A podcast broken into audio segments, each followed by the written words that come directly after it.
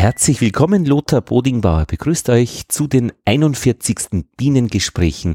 Wir haben Mitte November, 15. November 2018. Bei uns wird's jetzt in den kommenden Tagen frostig in der Nacht. Bisher war es relativ warm. Und diese Ausgabe der Bienengespräche beschäftigt sich im ersten Teil mit dem Boden. Es geht um Umweltgeschichte. Ich bin zu Gast bei Verena Winivater. Das Gespräch habe ich ursprünglich für meinen wissenschaftlichen Podcast Die Physikalische Soiree geführt, aber ich habe mir gedacht, danach, das ist doch eigentlich die Sache für die Bienengespräche, weil man das Thema Umweltgeschichte kennenlernt, aber auch den Boden von einer völlig anderen Seite sieht. Und wir hören ja immer wieder, was am Boden alles passiert und was das für Auswirkungen auf die Bienen hat. Und ich finde vor allem die Sicht auf den Boden von Verena Wienewater interessant. Sie ist Historikerin und arbeitet als ja, Wissenschaftlerin, Professorin an der Universität für Bodenkultur in Wien und ist auch glaube, Mitglied der Österreichischen Akademie der Wissenschaften. Der Korrespondentenbericht im zweiten Teil dieser Ausgabe kommt von Undine Westphal. Sie ist Schulimkerin in der Nähe von Hamburg und sie erzählt, was an ihrem Bienenstand und bei ihren Kindern in diesem Fall in der Nähe von Hamburg jetzt Mitte November 2018 gerade los ist viel Freude beim Zuhören. Ja, Kapitelmarken gibt's, das wollte ich noch sagen. Da kann man vor- oder zurückspringen, je nachdem. Und schon geht's los.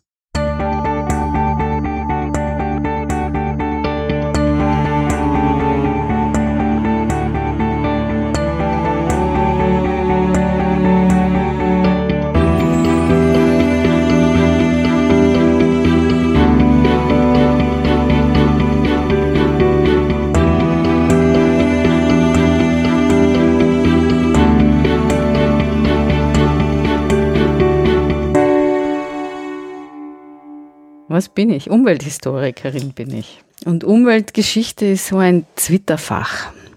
Ich bin ja ursprünglich technische Chemikerin gewesen und dann habe ich Geschichte studiert und Publizistik und habe mich gewundert, dass sich dort niemand die Fragen stellt, die mich interessieren, nämlich zum Beispiel, naja, und wie war das mit der Umwelt in der Antike?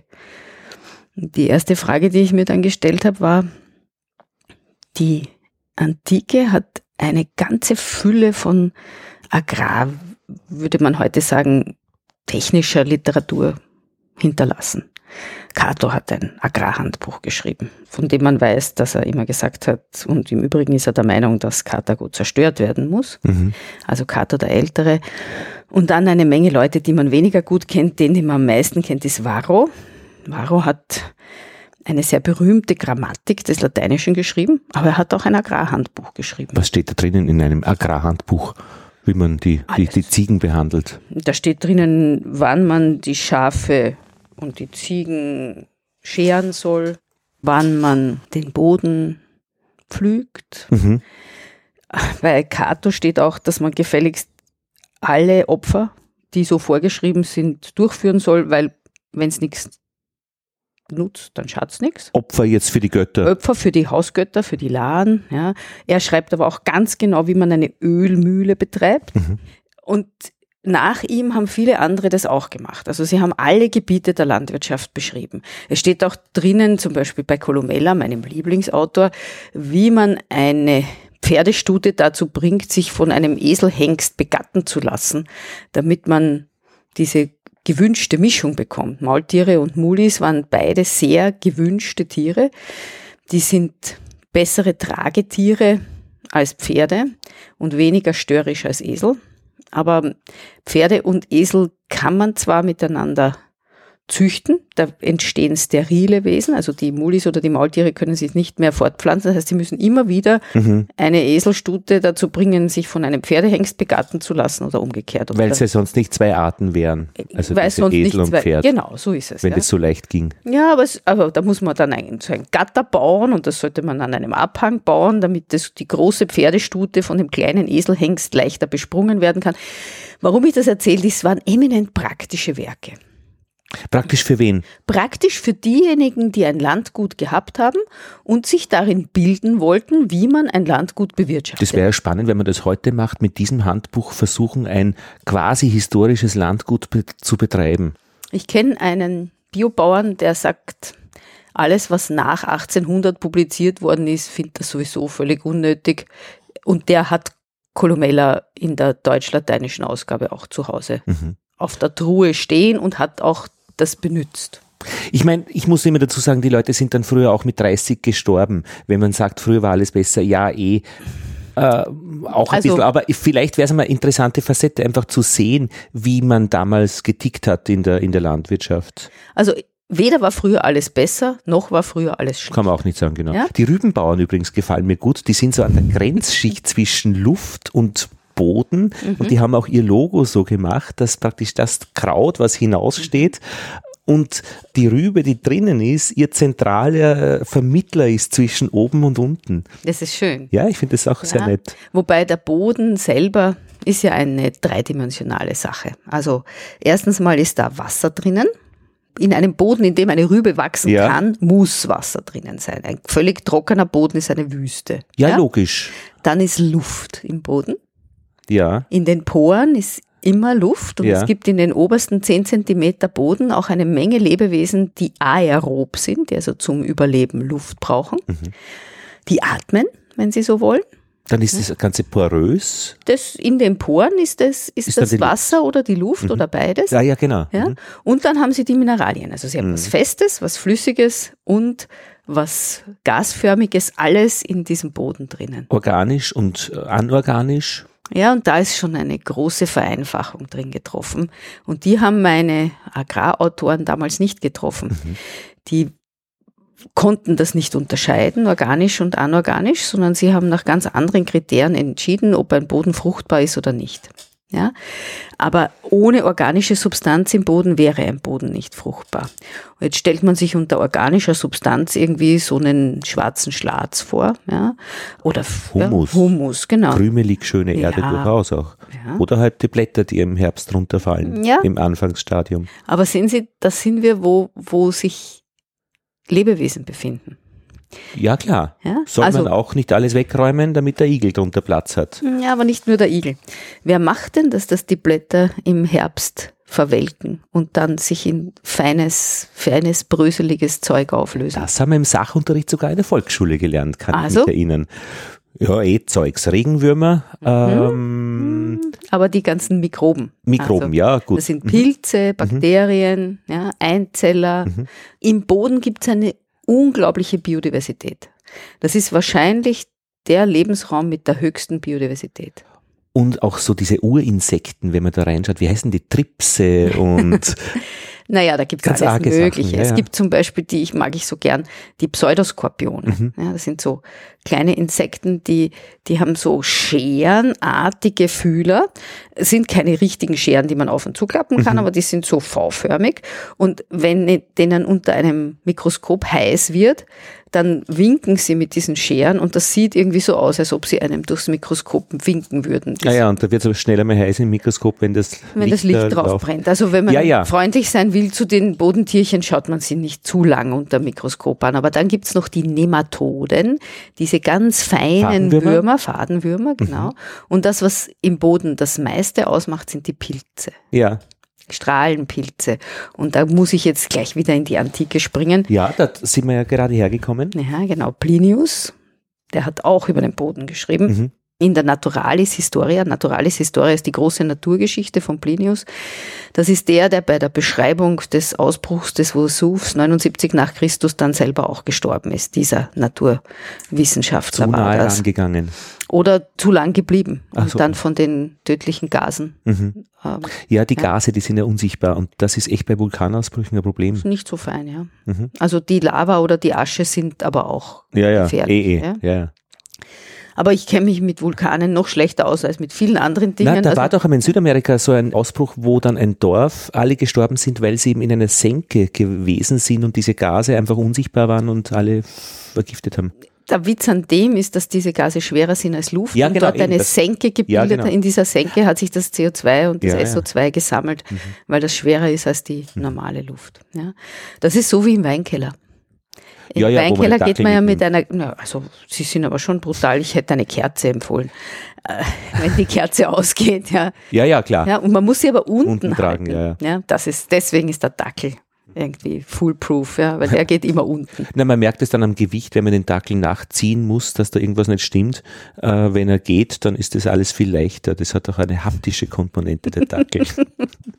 Na gut, aber Das wir ist ein waren ja, interessanter also Indikator. da wird's ein bisschen schlatzig, also diese, diese ganze Geschichte, beziehungsweise das zersetzt sich von mir das auch gerne trocken irgendwie, aber es zersetzt sich das organische Material. Und ich war ganz erstaunt, wir haben unsere Bienen im Schwarzenberggarten in einem Gebiet, wo ein Gastgarten war, der Besitzer ist verstorben vor 15 Jahren und 15 Jahre Blätter haben da wirklich eine ungefähr 10 Zentimeter hohe schöne Erdschicht gemacht. Und das ist schöne Erde, das ist jetzt nicht mehr Blätterzeug, sondern das ist gutes Zeugs. Ja, das waren nicht die Blätter, sondern, oder nicht die Blätter alleine, Ja. sondern die Blätter sind die Nahrungsmittel einer ganzen Reihe von Lebewesen. Von Pilzen, von Bakterien und auch, da haben Sie schon ganz recht, von Regenwürmern. Die Regenwürmer ziehen sich Teile von diesen durch die Mikroben vorverdauten, also wir sagen verwelkten und verrotteten Blättern in ihre Kanäle Genau. fressen sie ja, und scheiden dann ihre Verdauungsprodukte aus. Und wenn man einen sehr, sehr guten Boden hat und die Regenwürmer sich da drinnen wohlfühlen und genug zu fressen bekommen, deswegen sollte man eigentlich nicht alles Laub immer wegharken, weil man füttert damit Regenwürmer, dann sieht man in der Früh so kleine Häufchen, so schwarze kleine Häufchen aus so irgendwie rundlichem Zeug um kleine Löcher herum. Das sind die Regenwurmkothäufchen und Regenwurmkot ist ein wunderbarer Dünger. Da gibt's ja Leute, die das auch äh, professionell züchten, also Regenwürmer, damit man die dann kaufen kann und auf seinen Garten. Aber wir waren ja bei der Antike, wo man nicht unterschieden hat zwischen organisch und anorganisch, weil man es wahrscheinlich nicht wusste. Das heißt, es war wahrscheinlich kein Thema. Man wusste, Düngen wäre schon sicher schon ein Faktor, dass man da, wenn man die Ziegenkacke aufs Feld reimt, das gut ist oder schlecht, je nachdem, was man will. Columella hat die Dünger sortiert nach Qualität. Wir mussten das auf unserer kanadischen Farm heuer im Sommer auch machen. Alpakahaufen, Ziegenhaufen und Hühnerhaufen. Ja, nicht vermischen, weil da gibt's üble äh, Effekte. Ja. Also der Hühnermist hat viel mehr Phosphor. Die Hühner haben einen ganz anderen Metabolismus und produzieren viel mehr Phosphor im Dünger. Und deswegen hat man früher auch oft Taubenhäuser gehabt Mhm. auf großen Landgütern. Ja, wir auch, aber ein kleines Haus am Land, ja, Ja. Und was machen sie mit dem Taubenkot? nichts. Das ist ganz schlecht. Das ist ein wunderbarer Gartendünger. Und dort, wo sie nicht genug Phosphat haben im Boden, ist der Taubendünger überhaupt das allerbeste. Columella sagt auch, wenn man ganz, einen ganz schlechten Boden hat, dann nimmt man Taubenkot, weil der ist besonders gut, um den Boden wieder zum Leben zu bringen. Und wie merke ich das, dass zu wenig Phosphat im Boden ist? ja, weil die Pflanzen kümmern. Ah ja, Ja. und zwar ganz bestimmte wahrscheinlich. Ganz genau. Er kennt Also auch schon das, ja, er kennt auch schon das Konzept der Zeigerpflanzen. Ah, verstehe.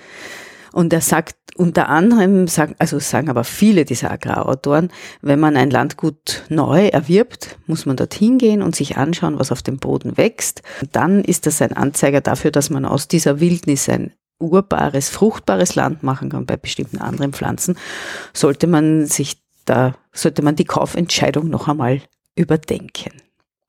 Mhm. Wenn man aber dann den Boden hat, sagt der Columella, dann ist es eine Frage der eigenen Leistung, ob der Boden fruchtbar ist oder nicht. Es gibt nicht, sagt er, einen per se fruchtbaren oder unfruchtbaren Boden. Es gibt nur einen schlecht behandelten. Das klingt sehr modern, dieser Ansatz. Deswegen liest auch mein Freund, der Biobauer, immer noch Columella. Mhm. Das ist der Ansatz, der, der, was wir heute organische Landwirtschaft nennen, der der gesamten traditionellen Landwirtschaft immer zugrunde gelegen ist. Was wäre da die Alternative, die industrielle Landwirtschaft wahrscheinlich, wo man, was macht man dort? Da zwingt man dem Boden was auf oder nicht? Ich meine, bei, den Rübenbauern, als ich war, sagte der Oberrübenbauer, der österreichische, nämlich der Chef dieser Interessensvereinigung, äh, dass sie den Boden auch nicht kaputt machen möchten, weil sie den ja auch an ihre Kinder weitergeben. Das war durchaus glaubwürdig. Das glaube ich auch. Ja, aber wenn Sie auf Mineraldünger angewiesen sind in Ihrer Bodenbewirtschaftung, dann sind Sie adaptiert, sagen wir, an das industrielle System. der Mineraldünger, das ist Phosphor, Stickstoff, Kalium Mhm. und ein paar Mikronährstoffe. Also der Boden braucht immer sieben Nährstoffe, Mhm. um produktiv zu sein. Dieses äh, Minimumsgesetz, dieses Fass, wo diese ja? Die Fasstauben. Minimumtonne, ja. Genau, von Liebig, oder? Das ist, ja, das ist in der Formulierung, in der es berühmt geworden ist, ist von Justus Also von Liebig. Die, das niedrigste Ding vom Fass, äh, dort fließt das Wasser über, das bestimmt dann praktisch, wie viel gut dort wachsen kann. Also jedes, jedes dieser Elemente wäre dann, hätte eine eigene Höhe von diesem, von dieser Taube, glaube ich, sagt man. Also von den Fasstauben, Fast ja. Sie schauen schon so, wie wenn das nicht stimmt. Oder Nein, ich schaue Nein, nicht so, wie wenn das nicht stimmt. Ich will Sie nur darauf aufmerksam machen, das ist nicht spezifisch für den Boden, Ah, okay. sondern das gilt genauso für Sie. Ach Sie so. können so viel Kohlehydrate essen, wie Sie wollen. Wenn Sie kein Eiweiß essen, wird es Ihnen nicht gut gehen. Auch Sie brauchen Mhm. Ihre Nährstoffe in gewissen zueinander einigermaßen konstanten Verhältnissen. Ich habe jetzt damit gerechnet, dass Sie gesagt hätten, nämlich, dass Liebig das gar nicht äh, gefunden hat und in Wirklichkeit war es wer anderer oder so. Nein. Das stimmt schon Ach, auch. das, ja, da sehen Sie, was, was man alles, aber das finde was man alles so ahnen kann im wichtig, ja. Gespräch. Ähm, Mhm, okay. Ich, die, die, das, das Gesetz des Minimums ist, ein, ist ein kluges Gesetz, weil es im Prinzip sagt, ihr müsst dem Boden alles zuführen, was die Pflanzen brauchen und nicht euch auf eine bestimmte Sorte von Zufuhrstoff konzentrieren. Trotzdem gibt es diese sieben Hauptnährstoffe und die drei Makronährstoffe, das sind halt Stickstoff, Phosphor und Kalium Und die sind durchaus begrenzt, Phosphor, oder? auch Kalium, aber bei Phosphor merken wir es jetzt schon. Also da gibt's dieses, diese Peak-Geschichten, Peak Oil, Peak Phosphor. Peak Stuff, ja, Peak Phosphor. Und wir sind über Peak Phosphor wahrscheinlich schon drüber. Warum? Man muss dorthin gehen, wo aus erdgeschichtlichen Gründen das, das Phosphat sehr konzentriert lagert. Und ganz oft sind diese Phosphatlager mineralisch so, dass da auch sehr viel Uran drinnen ist. Wenn wir diese Phosphate, von denen es schon noch viel gibt, nehmen, dann reichern wir die Böden im Endeffekt mit Uran an. Und das will man eigentlich nicht. Uran ist ein radioaktives Schwermetall, an dem hat man auf einem Boden keine große Freude. Das heißt, die guten Phosphate, die nicht uranhältigen Phosphate, die gehen uns dann langsam eher aus. Ah, verstehe. Das ist die Geschichte. Und es geht nicht unbedingt darum, dass wir nicht genug Phosphat in der Welt haben. Es geht darum, dass wir ihn nicht in einer abbauwürdigen Konzentration haben. Mhm. Also Abbauen von Mineralien heißt immer konzentrierte Mhm. Lagerstätten nehmen und verteilen. Das ist auch ein Energieproblem. Wir sind doch in der physikalischen Soiree. ja, natürlich, Energie Heißt- ist zentral. könnte ich jetzt das Wort Entropie fallen lassen, ja? Also wir versuchen ja, Leben heißt ja immer, sich abseits vom thermodynamischen Gleichgewicht bewegen. Gegen die Würmer. Also letztlich, Ja. dass man sich nicht zersetzt und das Genau. braucht viel Energie. Ja, ganz genau so. So, und wir nehmen jetzt energiereiche, weil sehr konzentrierte mineralische Substanzen aus dem Boden raus und verteilen die auf ganz vielen Böden.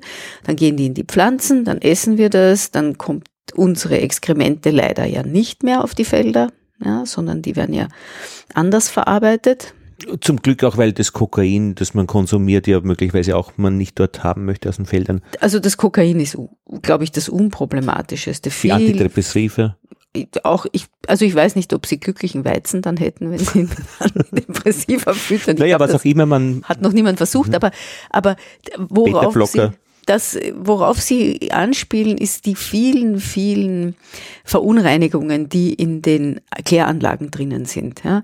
Und das, diese Studien, dass es diesen montäglichen Kokainpeak im Abwasser, nicht in den, nicht in den festen Abfällen, aber im Abwasser von großen Städten gibt, das kennt man.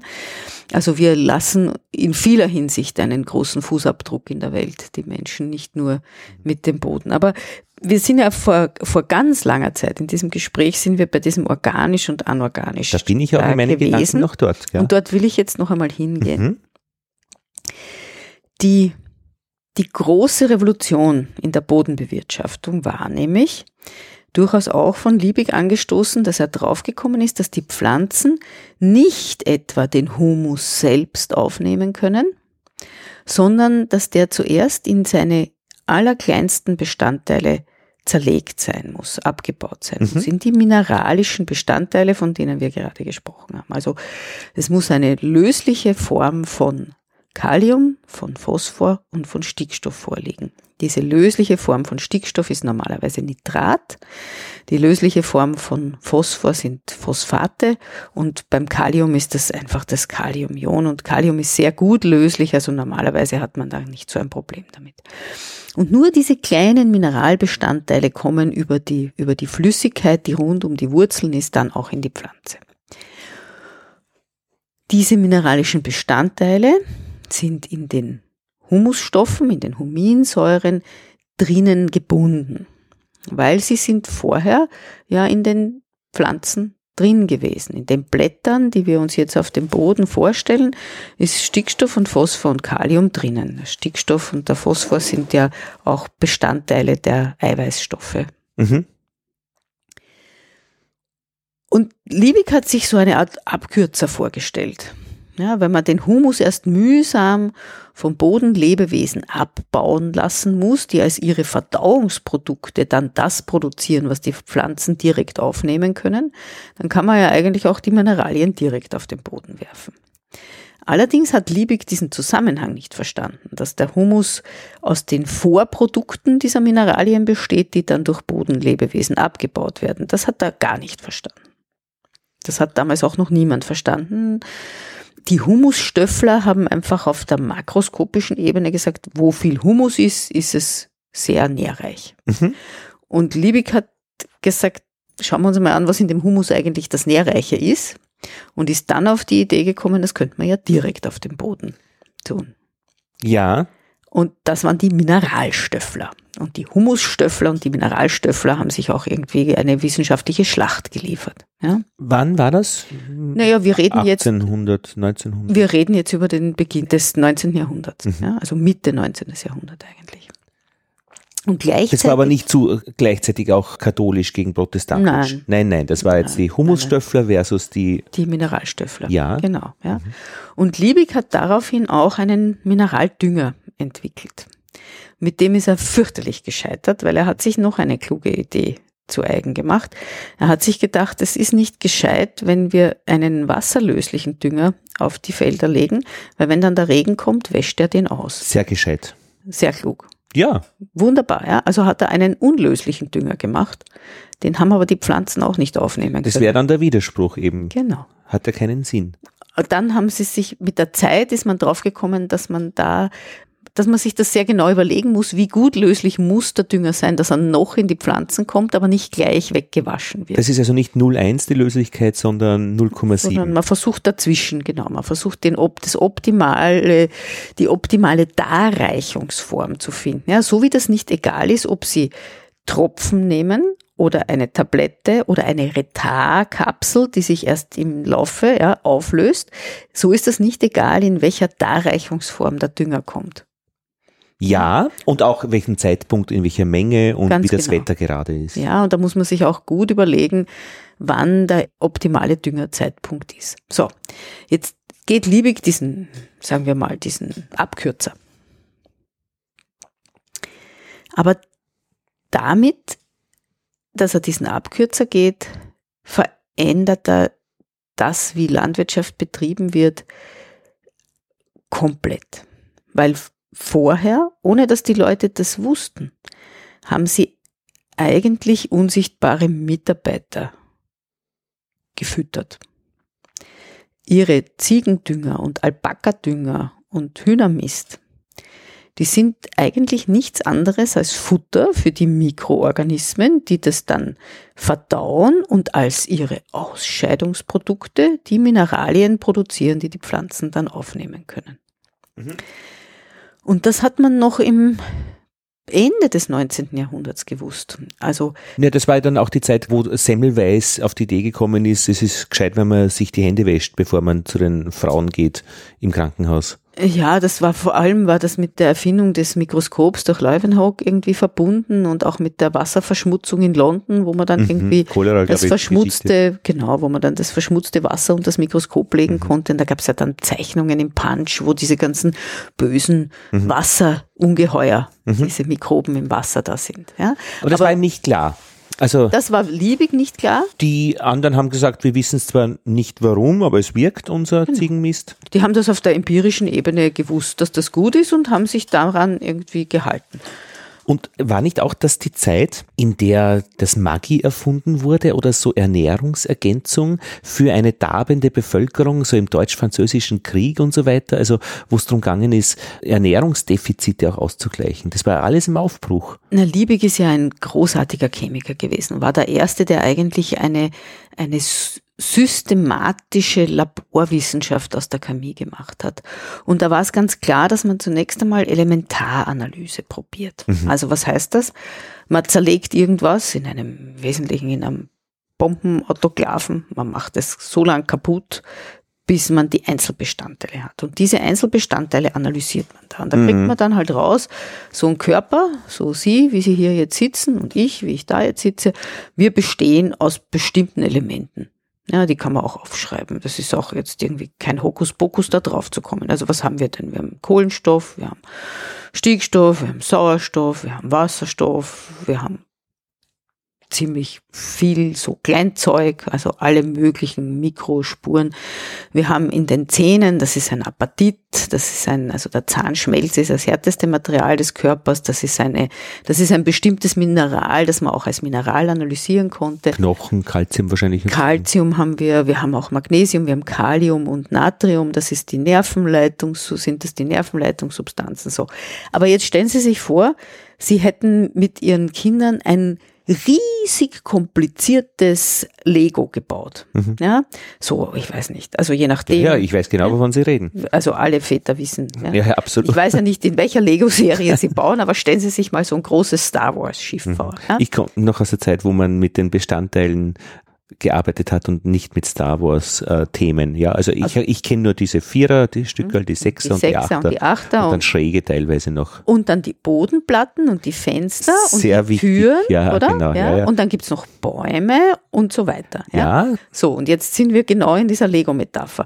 Wenn Sie, wenn Sie ein Haus gebaut haben aus Ihrem Lego, hoffentlich haben Sie das getan, das machen ja alle. ständig. Ja. Meine Kinder haben immer Flugautos gebaut. Ja. Ständig.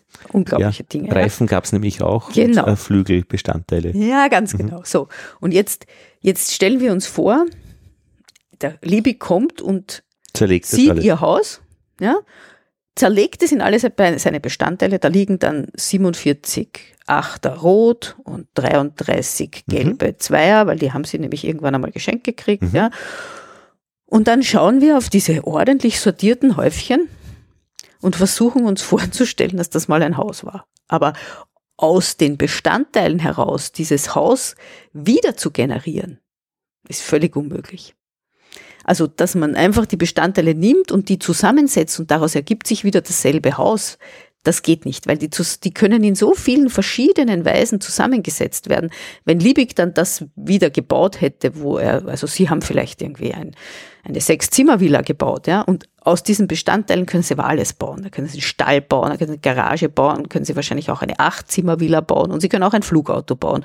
Und aus den Bestandteilen zu schließen, wie das Haus gewesen ist, geht nicht. Äh, Muss man ja auch nicht. Nur wenn ich ein Haus bauen möchte, dann möchte ich schon viele Bestandteile zur Verfügung haben. Ja, und sie brauchen einen Bauplan. Ja, und Ja. eigentlich hat Liebig Aha. auf die Bestandteile geschaut und gesagt, okay, im Boden brauchen die Pflanzen Phosphor, Kalium, Mhm. Stickstoff, Calcium, Magnesium, Schwefel, Kohlenstoff und hat nicht drüber nachgedacht, wie dieses Gefüge eigentlich ist. Ah, der hat dann Und die ges- Humusstöffler haben nur das Haus gesehen Mhm. Und nicht drüber nachgedacht, aus welchen Bausteinen es gebaut ist. Und Liebig hat sich dann gedacht, na, er verstreut jetzt einmal flächig Lego-Bestandteile übers Kinderzimmer, da wird dann schon einmal ein Haus draus werden. Ungefähr so, ja. Das ist ein bisschen unfair gegen Liebig, aber ich bin gerne ein bisschen unfair gegen Liebig, weil Liebig ziemlich unfair gegen die Humusstöffler war. Also es ist ein bisschen eine Historikerrache. Und die, im Endeffekt haben beide recht. Die Humusstöffler haben recht, weil es nämlich auf viel, viel mehr ankommt als nur auf diese Nährstoffe. Und in den Minimumtonnen, die dann gezeichnet worden sind, da stand auch immer die Bodengare drinnen. Also so wie ein Essen gar sein kann, kann auch ein Boden Gare haben. Das heißt, er ist gut aufbereitet, um Pflanzenwurzeln aufzunehmen. Und da muss er ganz viele physikalische physikalische Ja, ja. Bedingungen erfüllen. Er muss eben Poren haben, die groß genug sind, dass sich Pflanzenwurzeln da hinein begeben können. Er muss eine, er darf nicht zu dicht gepackt sein, ja. er darf auch nicht zu locker sein, weil sonst bläst ihn der Wind weg. Er muss eine gute Porenstruktur aufweisen. Da dürfen nicht zu viele Makroporen sein, die den ganzen Boden dann irgendwie, wo sich dann große Löcher bilden können. Ja, also die Bodengare ist ein, ist eine, eine dreidimensionale strukturelle Komponente. Das ist irgendwie wie dieses Haus seine Zimmer hat und seine Leitungen und alles dieses. Ja. Das hat Liebig schon auch zugegeben, aber er hat den, er hat den Effekt seiner Nährstoffe und das ist auch irgendwie nicht so unplausibel gewesen, überschätzt. Aber ich verstehe das Problem noch nicht und warum es bei den Naturstöfflern dann, Humusstoffe. Humusstöfflern, warum das irgendwie sie ausschließen sollte, die beiden Ansätze. Also wo ist der Konflikt? Naja, Die beide waren ja nicht falsch, sie haben es halt einfach von zwei verschiedenen Seiten gesehen. na, den Konflikt haben sie sich schon selber gemacht. Aber was ja? war der Konflikt? Haben Der die gesagt, Konflikt alle war- deppert? Man war schon ein bisschen höflicher damals, ja. Also die Humusstöffler haben gesagt, es kommt auf den Humus an und was Liebig da mit den Nährstoffen macht, das ist irgendwie zu reduktionistisch und Liebig hat gesagt, diese Humusstöffler können nicht beweisen, was eigentlich das nährende Prinzip ist. Das nährende Prinzip habe ich erkannt, die denken einfach nicht weit genug. Aber haben beide schon Konsequenzen abgeleitet aus ihrer Sicht, dass dann Liebig gesagt hat, naja, dann werden wir halt düngen, indem wir diese äh, Dinge genau. ausbringen und die Naturstöffel, Humusstöffler, Humusstöffler, okay, die Humusstöffler haben gesagt, wir bringen sicher kein Pulver aus, das in irgendwelchen Fabriken reduktionistisch gemacht wird, sondern wenn, dann machen wir mh, Hühnermist. Ganz genau so. Die landwirtschaftliche Praxis war ganz verschieden, je nachdem, Die Praxis, ja genau. Und da gibt's ja bei den Bienen die sogenannte gute imkerliche Praxis und da wird auch viel gestritten. Also über Praxisgeschichten lässt sich streiten. Nämlich wirklich streiten. Nein, das gehört so. Nein, das gehört so. Und genau so müssen Sie sich diesen Streit zwischen den Humusstöfflern und den Mhm. Mineralstöfflern vorstellen. Liebig hatte halt dann eine große Industrie hinter sich, zunächst einmal die Kali-Industrie. Ja, da geht's ja dann wirklich ums Geld. Genau. Und weil diese industriellen Interessen im Endeffekt sich durchgesetzt haben, hat es lang gedauert, bis sich wieder das entwickeln konnte, was die ursprüngliche Form von Landwirtschaft war, was wir heute organischen Landbau nennen. Also ich kann mir jetzt vorstellen, warum Umweltgeschichte interessant ist. Und ist das Umweltgeschichte, worüber wir jetzt gerade gesprochen haben? Anlässlich des Bodens. Ja, das ist Umweltgeschichte. Ich lese ja diese historischen Traktate. Ja, ja, verstehe. Ich versuche herauszufinden, wie die historische Praxis war. Sie würden auch die Imkerzeitung lesen von Natürlich. 1964. Ja, schauen Sie, ich habe zum Beispiel eines der berühmtesten Bücher, die Darwin geschrieben hat und außerdem war es angeblich sein Lieblingsbuch, sein letztes Buch. Das war nicht The Origin of Species. Ja, das war ein Buch, das heißt Die Bildung der Ackererde durch die Tätigkeit der Würmer. Ach, schau. Und da schreibt er etwas drinnen, das ist so schön, dass ich es eigentlich am liebsten vorlesen Ja, bitte würde. gerne. Ja, Auf Deutsch. auf Deutsch. Also was, ich, was hat äh, Darwin ursprünglich? Englisch. Englisch, ja, in okay. Englisch.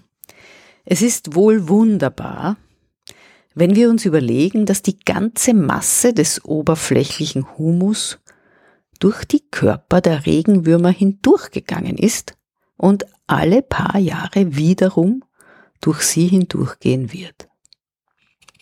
Der Pflug ist einer der allerältesten und wertvollsten Erfindungen des Menschen. Aber schon lange ehe er existierte, wurde das Land durch Regenwürmer regelmäßig gepflügt und wird fortdauernd noch immer gepflügt. Man kann wohl bezweifeln, ob es noch viele andere Tiere gibt, welche eine so bedeutende Rolle in der Geschichte der Erde gespielt haben, wie diese niedrig organisierten Geschöpfe. Aber eigentlich ist ja nicht der Regenwurm selbst, ich meine, der macht schöne Löcher auch noch zusätzlich, aber es sind ja die Mikroben im Regenwurm, in der Verdauung, die da, die, die Geschichte machen. Ja, aber das hat, das hat Darwin noch nicht gesehen und das hat auch der Herr Hensel, den er auch sehr zitiert und der viel weniger bekannt ist als Darwin. Das war ein Physiologe, also ein Zoologe in Kiel. Und ich stelle mir diesen, man kann ja diese Leute sich dann im Internet inzwischen anschauen, die schauen natürlich alle sehr wohl angezogen aus. Sie haben alle so Vatermörderkriegen und einen dicken Gehrock mit vielen Knöpfen und eigentlich stellt man sich diese Herren als völlig unbeweglich vor und irgendwie maximal noch an ihrem Mikroskop sitzend. Aber Viktor Hensel muss in seinem Garten auf den Knien rumgekrochen sein. Er muss mit dem Schaufelchen da in den Boden sich hineingewühlt haben und Regenwurmlöcher verfolgt haben und er muss ein, eine unglaubliche Geduld dabei gehabt haben, zu verfolgen, was diese Regenwürmer tun. Und er schreibt 1877 in, der, in einer zoologischen Zeitschrift, aber Liebe Kente, und zitiert ihn auch, über die Tätigkeit der Regenwürmer für die Fruchtbarkeit des Erdbodens. Mhm. Und Sie haben schon recht, es sind die Verdauungsbakterien das ist das Verdauungsbiom in diesen Regenwürmern ist dafür verantwortlich, dass der Regenwurm verdauen kann.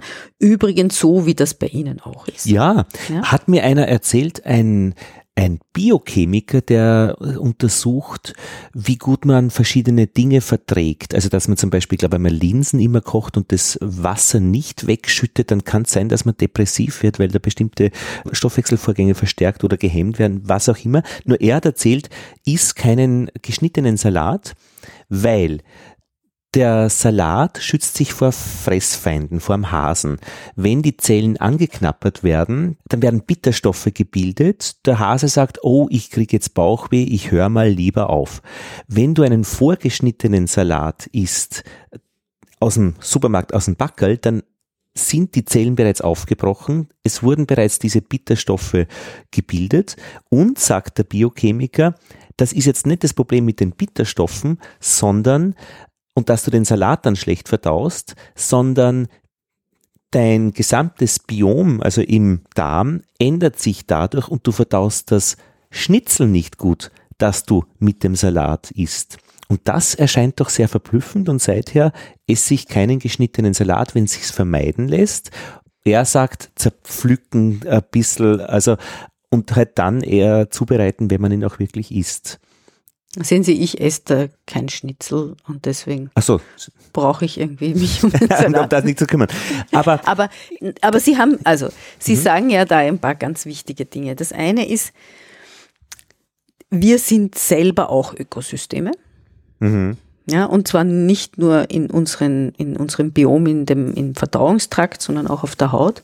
Mhm. Und die Ohne, Filme auf, den, auf den Zähnen, Zahnbelag, großer ja, Gott, was da alles drin ist. Ja, aber vieles, was sie haben, brauchen sie. Also die ja, meisten ja, eh. Dinge, die mit ihnen mhm. zusammenleben, die, die sind wurscht.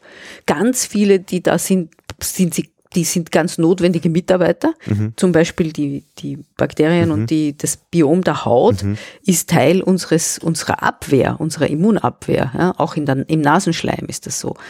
Und natürlich gibt es ein paar Dinge, die nicht so fein sind. Ja? Also wenn sie die falschen, wenn sich die falschen Dinge in ihrem Darm vermehren, dann kriegen sie entweder Durchfall oder noch Ärgeres. Ja? Genau, weil die Mikrobenlandschaft ist immer so, wer setzt sich eigentlich durch, äh, der bestimmt das Milieu und die anderen genau. kann sein, dass rausgekickt werden. Ja, genau. Mhm. Und das haben die Menschen empirisch auch für den Boden früh festgestellt, weil sie haben begonnen, ihn zu mergeln. Mergel ist ein. Ausgemergelt, das ja, Wort kennt man. Ja, das kennen Sie, genau. Mhm. Und man kann nämlich einen Boden ausmergeln. Wenn man zu viel Mergel drauf gibt, dann ist er irgendwann mal ausgemergelt. Ausgezehrt dann, Ausgezehrt, oder? genau. Und was ist Mergeln? Mergel ist ein Mineralstoff, also das ist ein, eine Calcium- und Magnesium-hältige Substanz, die kann man im Boden abbauen. Das ist so wie ein Lehm, manche sind auch richtig hart. Mhm. Mergel hat aber die Eigenschaft, dass er sich an der Luft zersetzt. Also wenn man Mergelschollen auf, den, auf ein Feld aufbringt vor dem Winter und über den Winter wartet, dann hat man im Frühjahr etwas Krümeliges, was man gut einpflügen kann. Mhm. Calcium ist da drinnen, Magnesium ist da drinnen als die wichtigsten Bestandteile. Und zwar in einem, in einer Darreichungsform, dass das schön langsam sich umsetzt. Damit verändern sie den Säuregehalt des Bodens. Man nennt das auf chemisch pH-Wert. Ja? Und wenn man den pH-Wert verändert, verändert man das Milieu. Mhm. Und wenn man das Milieu verändert, verändert man die Hauptarbeitsorganismen im Boden, da gibt es ein Gleichgewicht zwischen Pilzen und Bakterien und dieses Gleichgewicht verschiebt man. Ja. Und dann hat man diejenigen, die schneller arbeiten, gefördert und die bauen die organische Substanz dann schneller ab. Mhm. Ja, man darf auch nicht mergeln, ohne gleichzeitig auch noch Dünger dazuzugeben, organischen Dünger, damit man auch eine Kohlenstoffquelle anbietet, damit diese dann schneller arbeitenden Bodenorganismen auch, Auch was was, haben, was sie zu tun haben. Genau. Ja. Mhm. So, wenn man aber jetzt zu viel da drauf schmeißt, dann ist irgendwann einmal nicht mehr genug Kohlenstoff da, dass die überhaupt was abzubauen haben. Und man hat dem Boden eigentlich in, in kurzer Zeit aller seiner Nährstoffe beraubt. Da hat man ein paar Bumper Crops, wie man das nennt. Also ein paar Mal ist eine unglaubliche Ernte gewesen. Und dann bricht das zusammen, Mhm. weil das Milieu im Boden dann so einseitig geworden ist und so und nicht mehr von alleine zurückgeht. Mhm. Ja, das ist so, wie wenn Sie eine schwere Amöbenruhe haben, ja, ähm, und schreckliche Durchfälle und man da kann man nicht unbedingt erreichen, dass sich ihr, ihr Mikrobiom im Darm von allein wieder umstellt. Da muss man irgendwie schauen, dass man diese Amöben irgendwie los wird und dann kann man hoffen, dass das wieder rekolonisiert wird. Ja. Und es gibt ja auch, inzwischen gibt es ja die, den Versuch, die, die Fezes, wie man das hübsch Mhm. sagt, ja, die Exkremente gesunder Menschen nach einer bestimmten Aufbereitung Kranken auch einzugeben. Und es muss unfassbar gut Und funktionieren. das funktioniert offensichtlich. Ja, Mhm. da, da gibt man ja nichts anderes weiter als ein gesundes Mikrobiom. Mhm.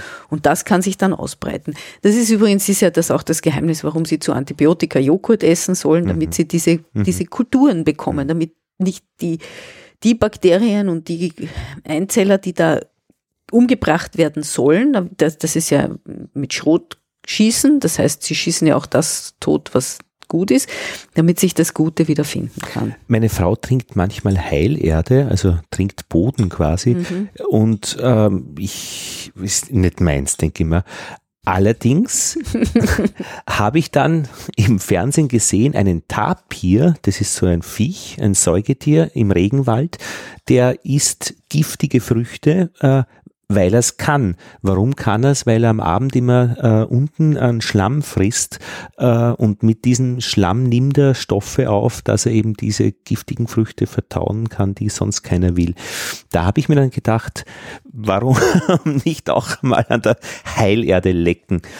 Also die Heilerde ist ja nur ein mineralisches Ja. Zeug, was nichts gegen sie sagt. Ja. Ja. Aber das ist eigentlich keine Erde. Ja, es ist ein, ein, so, ein, ein, keine Erde? Eine Erde in dem Sinn, wie ich Erde verstehe oder Boden verstehe, ist eine, ist ein Bio, ein Ökosystem. Ja, da gehören die Lebewesen, über die wir jetzt lang gesprochen haben, dazu. Und ohne diese Lebewesen würde sich auch niemals Erde bilden. Der von mir gerade erwähnte Viktor Hensen, der hat in Kiel nicht nur in den Regenwurmlöchern Ja. gestirlt, sondern der hat dann auch Experimente gemacht mit Sand. War, gibt's ja genug Sand Ja. da oben in Norddeutschland. Er hat also ein großes Glasgefäß genommen, es mit Sand gefüllt, hat oben Blätter draufgelegt, und zwar schon verwelkte Blätter, und ein paar Regenwürmer reingetan. Und hat ihnen zugesehen, wie sie Blatt um Blatt da in ihre Regenwurmröhren hineinziehen und wie sie diesen Sand innerhalb von eineinhalb Monaten in Boden verwandeln. Was eine unglaubliche Transformation ist. Wenn Sie auf Sand was anbauen wollen, dann merken Sie ja, dass das nicht geht, aber auf einem Boden, in dem diese organische Substanz drinnen ist und in dem sich dann auch die ganzen Mikroben angesiedelt haben, die vorher da zum Teil oben in diesen Blättern ein paar waren und dann durch den Regenwurm kommen jetzt seine Verdauungsbiome dahin. Also Sie kriegen da aus Sand wird ein Ökosystem. Mhm. Und in einer, in einer einfachen Handvoll Erde sind kilometerlange Pilzketten zum Beispiel drinnen. Ja? Und nicht nur die großen Tiere wie die Maulwürfe, sondern und der Igel, den Sie zuerst genannt haben, und die Regenwürmer, sondern das meiste im Boden ist halt Mikrobiologie, die man nicht sehen kann. Oder auch die Ameisen, die über hunderte Kilometer oft ja. so Superkolonien bilden und einfach ja. wirklich durchmarschieren und sicher auch Zeugs mitnehmen. Ja, natürlich, jedes Lebewesen transportiert Zeugs, nämlich, äh, also auch die Ameisen haben ein ein Mikrobiom in mhm. ihren Verdauungsorganen. Mhm. Ja. Und das finde ich ja, das, also das finde ich total spannend, dass da in den 60er Jahren wieder von die Rede war, dass man andere Planeten kolonisiert. Das hat niemand bedacht. Man hat sich ja gefragt, wie kann man einen Planeten erkennen, der für Menschen als Habitat geeignet ist. Mhm. Und da gibt's ganz viele Kriterien.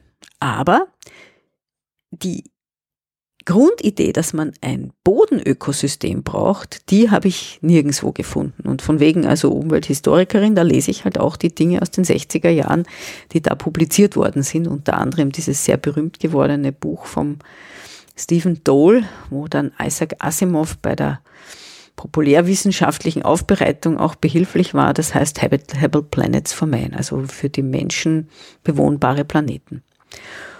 Und die müssen nicht nur flüssiges Wasser haben und eine, ein, eine Atmosphäre haben, die die Menschen atmen können. Sie müssen auch eine bestimmte, eine bestimmte Gravitation haben. Also mhm. sie dürfen nicht zu leicht sein, sonst gehen unsere Knochen kaputt. Sie dürfen auch nicht zu schwer sein, sonst können wir uns nicht bewegen. Mhm.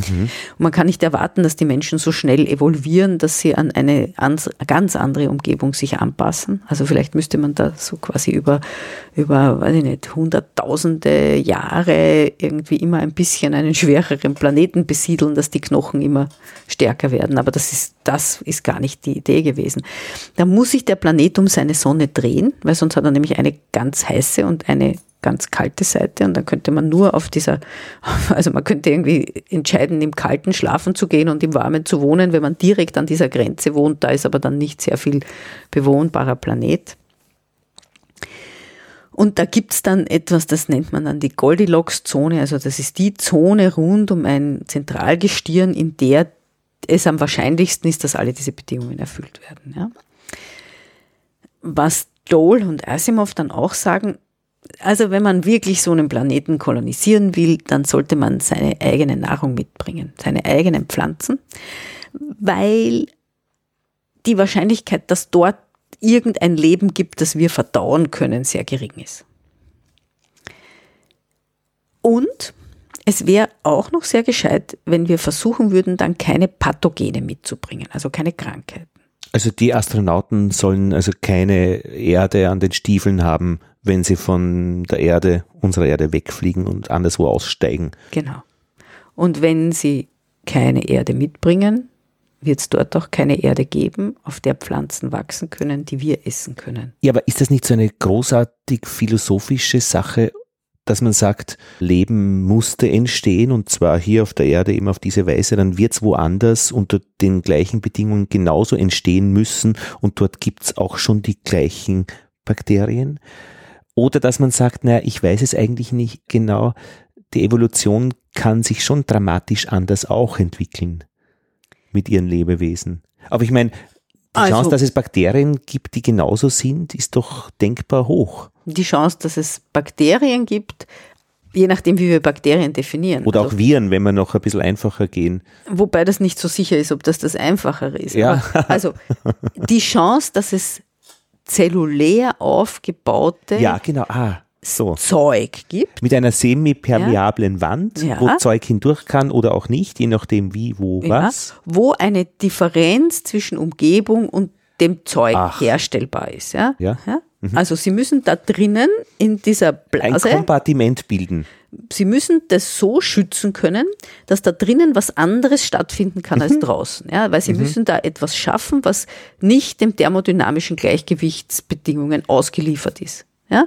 Das heißt, sie müssen zum Beispiel da drinnen die Salzkonzentration höher mhm. halten können als draußen. Und das ist die Münchhausen-Schopfgeschichte. Wie kann ich mich da rausziehen? Wie kriege ich einmal die unterschiedliche Konzentration her? Na gut, sagen wir genau. Physiker, genau. also mal durch Energie. Genau. Also sie müssen ein System der Energieernte erfinden. Gut, das gibt es ja überall Zentralgestirn, Sonne oder von mir aus irgendeine heiße Quelle. Ich äh, habe nicht gesagt, Sie müssen eine Energiequelle finden, sondern ich habe gesagt, Sie müssen ein System der Energieernte erfinden. Ah, ja?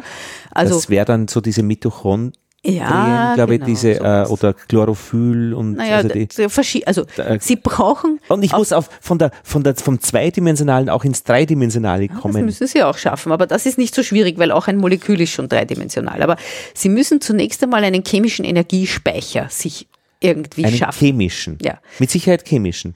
Mit hoher Sicherheit, weil äh, es gibt keine andere Energie auf der Ebene der Elektronenhülle von von Atomen ja. als chemische Energie. Das ist, äh, das ist das, was wir als chemische Bindungsenergie bezeichnen. Ja? Und Sie müssen chemische Bindungsenergie ausbeuten. Mhm. Alles andere führt nicht wohin. Und ja? äh, die Energie. Also die, die ja? Kernenergie. Ja? Kernenergie der Sonne, genau. Die, die müssen Sie in eine für Sie, für, für Leben zudrängliche Form umwandeln. Mhm. Die Kernenergie selber ist dafür nicht brauchbar. Übermittelt wird diese Kernenergie letztlich dann durch Lichtstrahlen ESHF, äh, ähm, also frequenzabhängig die Energie, äh, kommt dann als Quantum an, muss ja. irgendwer aufnehmen, wer kann das? Ein Atom mit seinen Elektronen. Genau. Und, das, und damit sind wir in der Chemie. Und da sind sie in der Chemie. Ja? Und das, das Molekül, das sich das Leben auf der Erde dafür ausgedacht hat, hauptsächlich ist das ATP-ADP, also mhm. Adenosin-Diphosphat und Adenosin-Triphosphat. Das erscheint mir schon denkbar kompliziert und weit hinten in der Evolution, dass sich sowas entwickeln kann?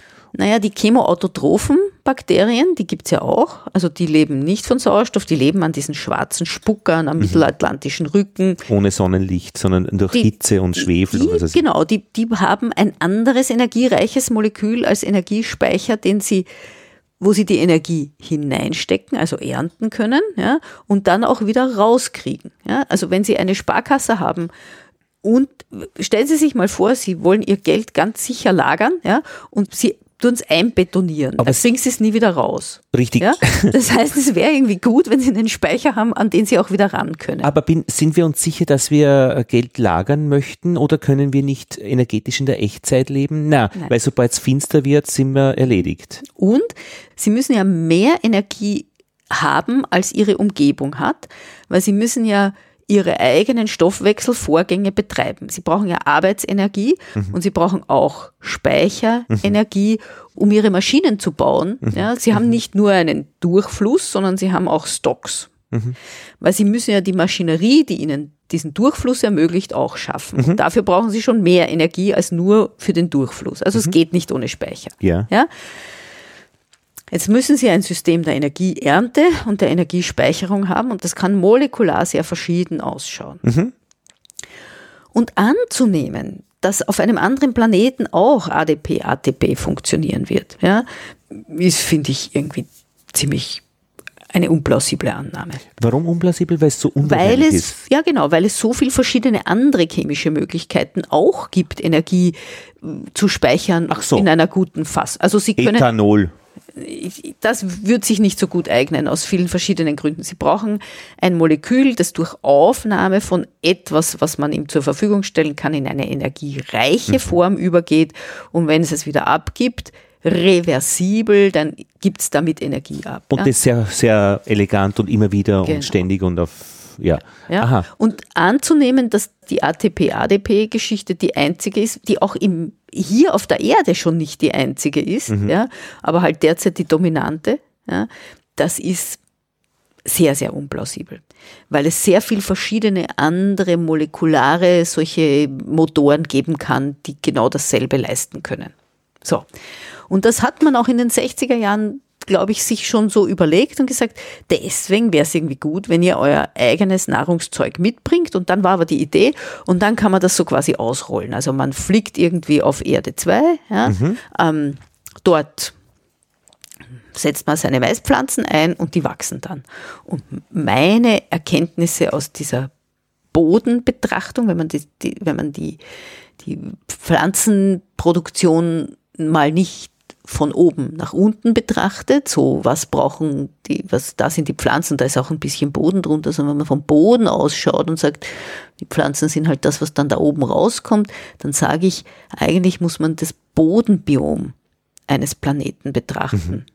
Und die Wahrscheinlichkeit, dass Erdpflanzen auf so einem erdähnlichen Planeten wachsen können, ist deswegen sehr gering, weil sie da als invasive Spezies eigentlich hineinkommen würden. Naja, kommt ja? darauf an, in welche Umgebung. Wenn, ich meine, invasiv ist cool, wenn man es schafft. Also wenn man der, der stärkere invasiv ja, Die allermeisten schaffen es schon auf der Erde nicht. Die wenigen Pflanzen, die wirklich invasiv geworden sind, die sieht man und über die ärgert man sich, aber die allermeisten schaffen es nicht. Es Aber es könnte ja auch die Fezes-Geschichte sein, dass man sagt, okay, so ein Schluck äh, von, von einem intakten Darmmikrobiom verabreicht jemand, der das nicht hat. Das heilt substanziell und schnell die ganze Geschichte und der kann dann darauf aufsetzen und weitermachen, könnte dort auch, auch sein. Ich würde das nicht ausschließen und ich bin ja auch irgendwie eher Expertin für die Vergangenheit als für die Zukunft. Ach, ja, ja, die, ja, ja die Historiker sagen ja dann immer äh, über die Zukunft wollen wir nicht wirklich reden. Aber Sie. Ich bin ja, ich bin schon willig, ein bisschen über die Zukunft zu spekulieren, aber unter anderem auch deswegen, weil ich mich mit der Umweltgeschichte als Teil der Nachhaltigkeitswissenschaften begreife. Und die Nachhaltigkeitswissenschaften haben schon ein bisschen eine andere Selbstwahrnehmung oder Selbstdefinition ähm, mhm. als die, als die Grundlagenphysik. Ja. Ähm, wir, wir gehen davon aus, dass egal was wir sind, wir immer auch Bürgerinnen und Bürger sind mit einer Verpflichtung für die Gesellschaft. Und wenn, mhm. wenn mich, wenn mich jemand fragt über die nachhaltige Entwicklung, fragt er mich ja mit einer Zukunftshoffnung. Jetzt muss ich noch einmal vielleicht an Ihr Türschild genau schauen. Steht da nicht soziale Ökologie auch drauf? Mhm.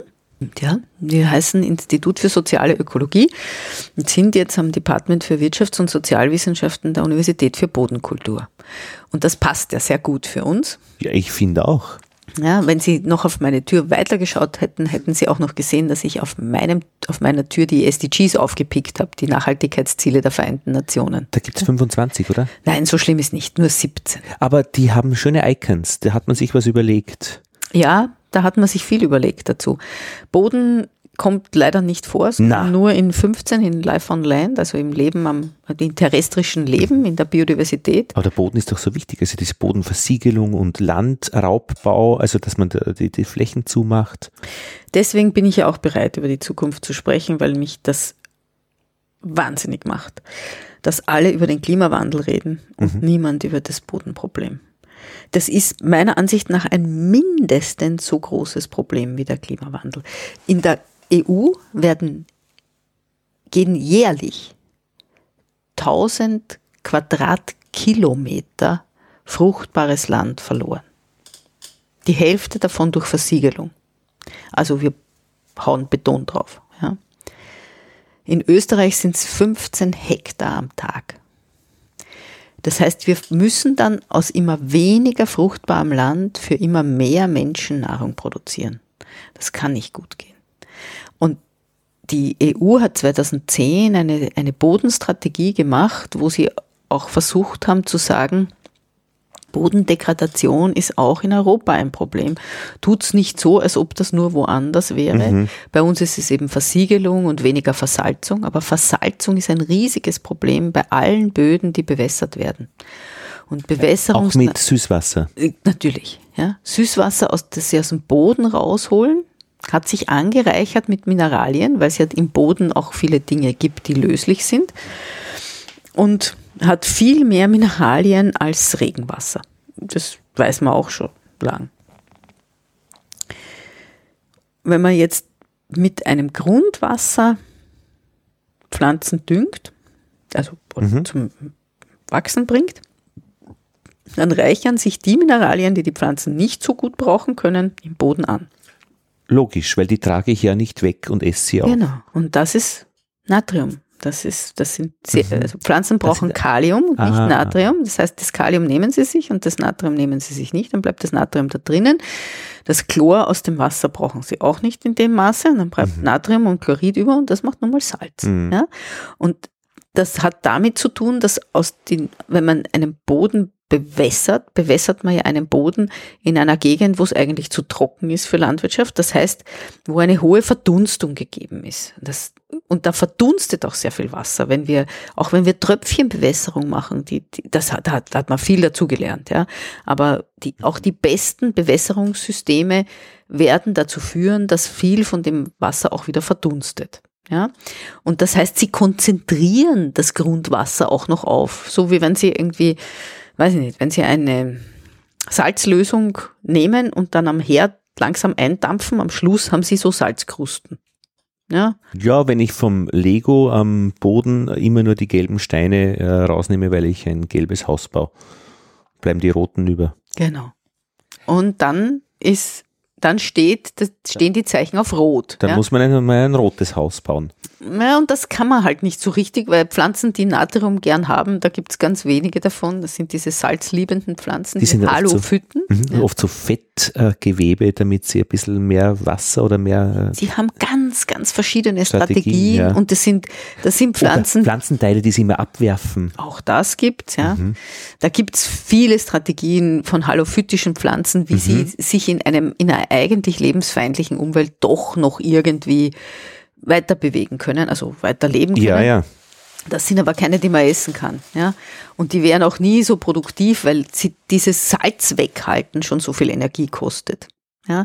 Also wenn eine Pflanze wo lebt, wo es für sie nicht so angenehm ist, dann muss sie sehr viel investieren darin, ihre Maschinerie so resilient wie möglich zu halten. Da bleibt mhm. nicht viel übrig, was sie dann in, in Luxus einbaut. In, in ja? Denken zum Beispiel ein Gehirn. Oder, Na, oder in große Samen. Ja, zum Beispiel. Also ich bin da schon, bevor ich den Pflanzen ein Gehirn zuspreche. So, aber jetzt sind wir da auf diesem Boden und da liegen dann nur mehr rote Steine ja. rum. Aus diesen roten Steinen kann man auch nichts bauen, das heißt, man muss sie irgendwie loswerden. Das wusste man schon im alten Mesopotamien und man hat die bewässerten Böden dann gespült. Mhm. Also wenn man sie dann mit viel Wasser überstaut, dann kann man diesen Prozess der Konzentration auch wieder umdrehen, dann löst sich in dem Wasser wieder das raus, was da im Boden drinnen ist. Ah, verstehe. Ja? Und dann tut man das abgießen, so quasi, und kann wieder mit dem Boden arbeiten. Da wäre dann auch diese Nilüberflutung, diese periodische, auch dahingehend untersuchbar, ob dieser Effekt da auch immer mitgeliefert wird. Man hört es immer nur so, der hat da Nährstoffe geliefert. Vielleicht hat er das alles wieder mal überspült. Also, natürlich hat er das überspült. Deswegen hat sich übrigens auch in Ägypten ein Zentrum der Landvermessungskunst entwickelt. Weil die immer wieder ihre Weil Gärten die, neu einzäunen mussten. Genau, die mussten immer wieder wissen, wem es gehört, ja. Das, die Geschichte hängt, das, was wir als menschliche Geschichte betrachten, hält ganz, ganz intensiv damit zusammen, was wir mit der Welt machen. Mhm.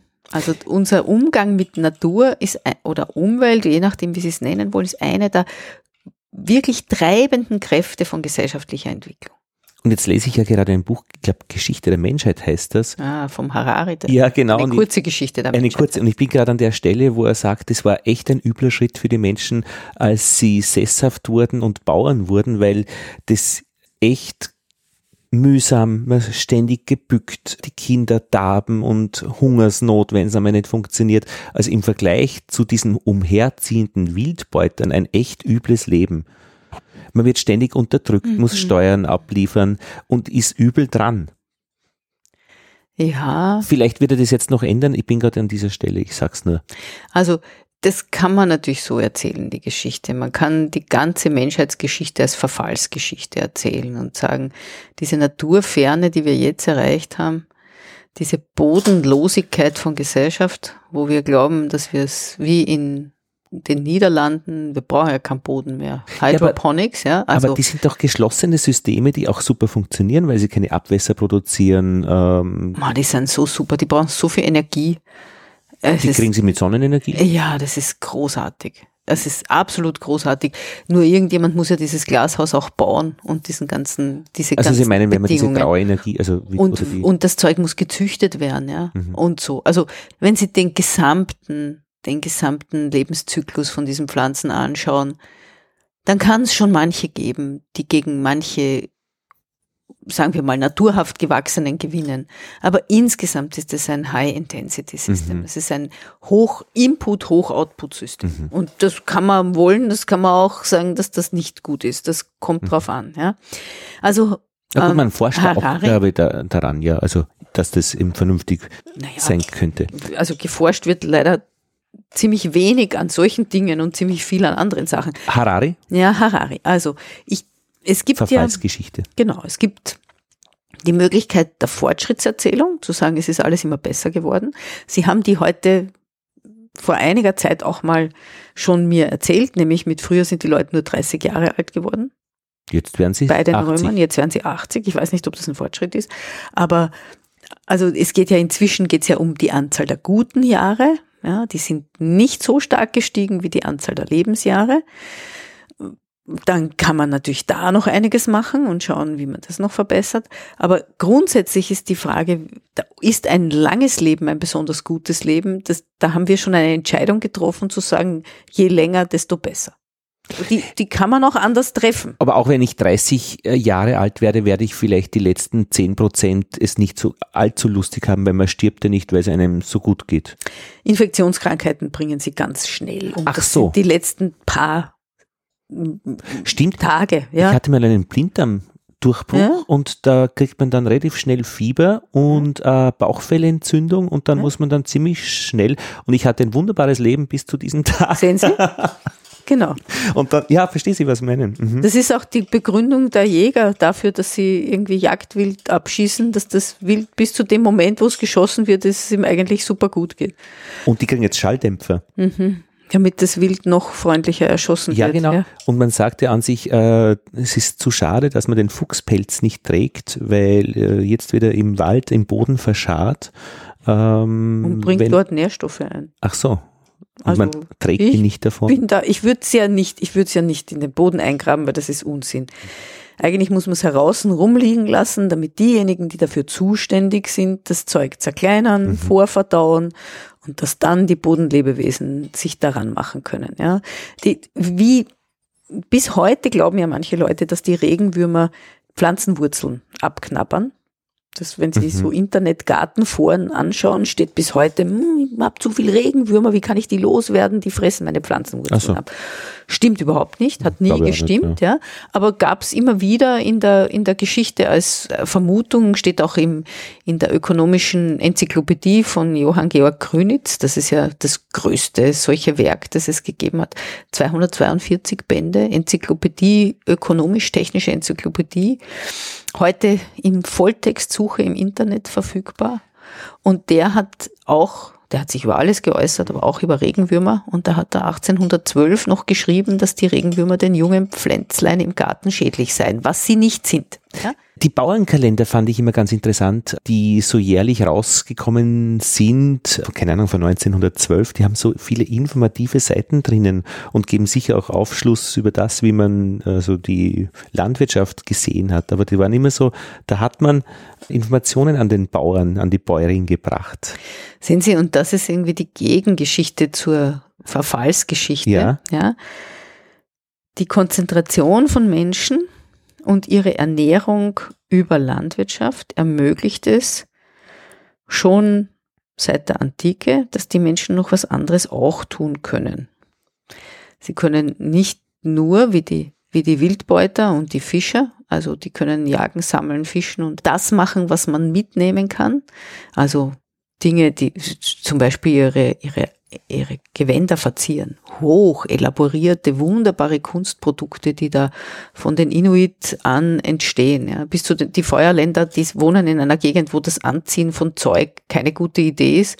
Die schmieren sich lieber nur mit Erde ein, weil es dort feucht und kalt ist und es ist sehr unangenehm, was Feuchtes anzuhaben. Da, wenn ihnen mal heiß ist, ja, ziehen sie Mhm. ihr Unterleiberl aus, machen es nass und ziehen es wieder an. Es wird ihnen ganz schnell kalt sein. Mhm. Ja?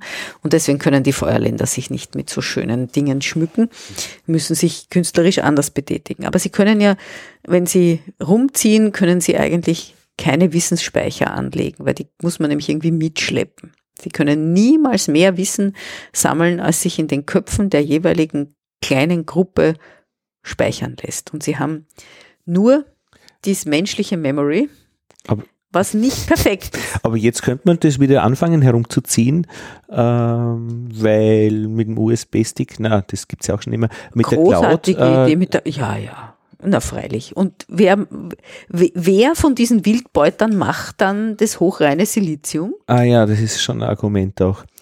Also ich glaube, dass wir uns da echt in den Sack lügen, wenn wir glauben, dass wir wieder Wildbeuter werden können. Wenn es uns passiert, Ja, werden okay. wir nicht wahnsinnig glücklich darüber sein.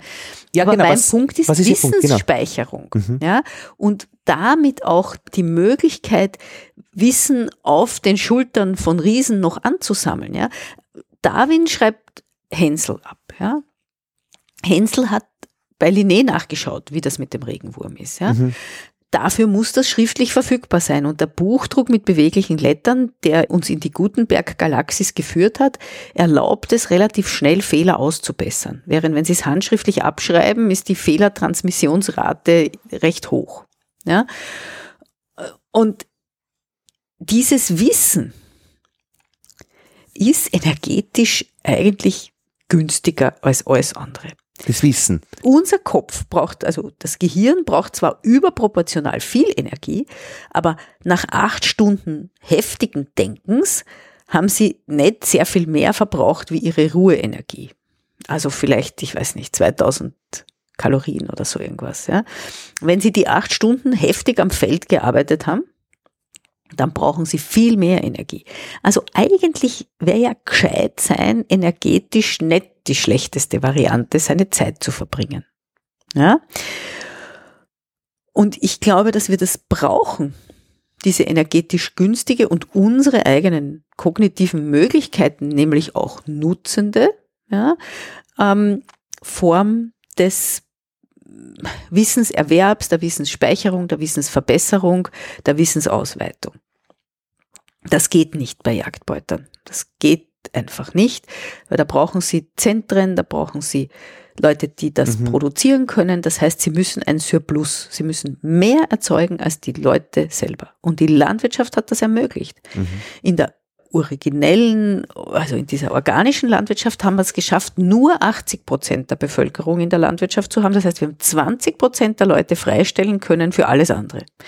Leider haben wir das oft verwendet für Militär, was irgendwie eine sehr irgendwie zerstörungsorientierte Form von Freistellung von der Landwirtschaft ist, aber es hat immer auch noch genug Priester gegeben und Ge- Gelehrte und äh, Verwalter und so, damit die Nutzung eigentlich unseres evolutionären Vorteils, nämlich ein großes Großhirn zu haben mit hoher Vernetzung, auch benutzt werden kann. Und Podcasts würden ja jetzt Wissen weitergeben, wieder ein bisschen mehr auf diese Erzählung aufbauen. Ich meine, jeder, der in, einem, in einer Podcast-Episode miteinander spricht, hat ein Bücherregal hinter sich, eine Bibliothek der Universität oder von mir aus auch das Internet und Wikipedia. Aber dieses mündliche Weitergeben finde ich dann doch immer wieder ganz attraktiv, weil es so Themenfelder verbindet, die sich sonst nicht wirklich berühren würden, weil das, die gedruckten Bücher reden ja nicht mehr miteinander. Ja, ich, also auf Englisch würde man ja sagen, I couldn't agree more. auf Deutsch geht das nicht so schön. Mhm. Ähm, die, die Bücher sprechen nicht. Sie sprechen nicht nur nicht miteinander, sie sprechen ja auch nicht zu Ihnen. Wenn Sie sich ein bisschen umdrehen und mein Bücherregal anschauen, die sind alle ziemlich stumm, diese Bücher. Das ist auch das Praktische. Wenn die ständig reden würden, würden wir untergehen in diesem, in dieser Kakophonie von Dingen, die da gleichzeitig auf uns einströmen. Also die, die Bücher erlauben uns den seriellen und auswählenden Zugang zum Wissen. Ja, gut. Ja? Soll sein. Ich meine, auch wenn, wenn ich jetzt äh, ein Jahr Zeit hätte und ich lese mich von oben nach unten durch, das, also wäre kein Schaden, nicht? Also da kann, kann man schon viel lernen.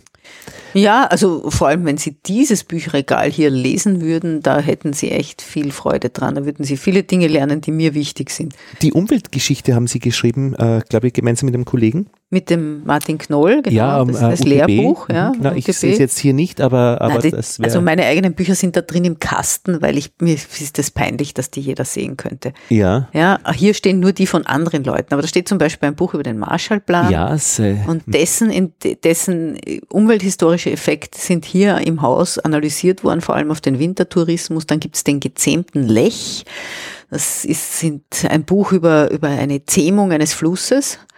Und wir haben uns mit der Zähmung des der Donau und des Wienflusses und der Leasing in Wien beschäftigt. Also viele dieser Bücher hier, die sind schon mit meinem Kopf irgendwie mit so unsichtbaren Tentakeln mhm. verbunden. Dann steht da noch Underground.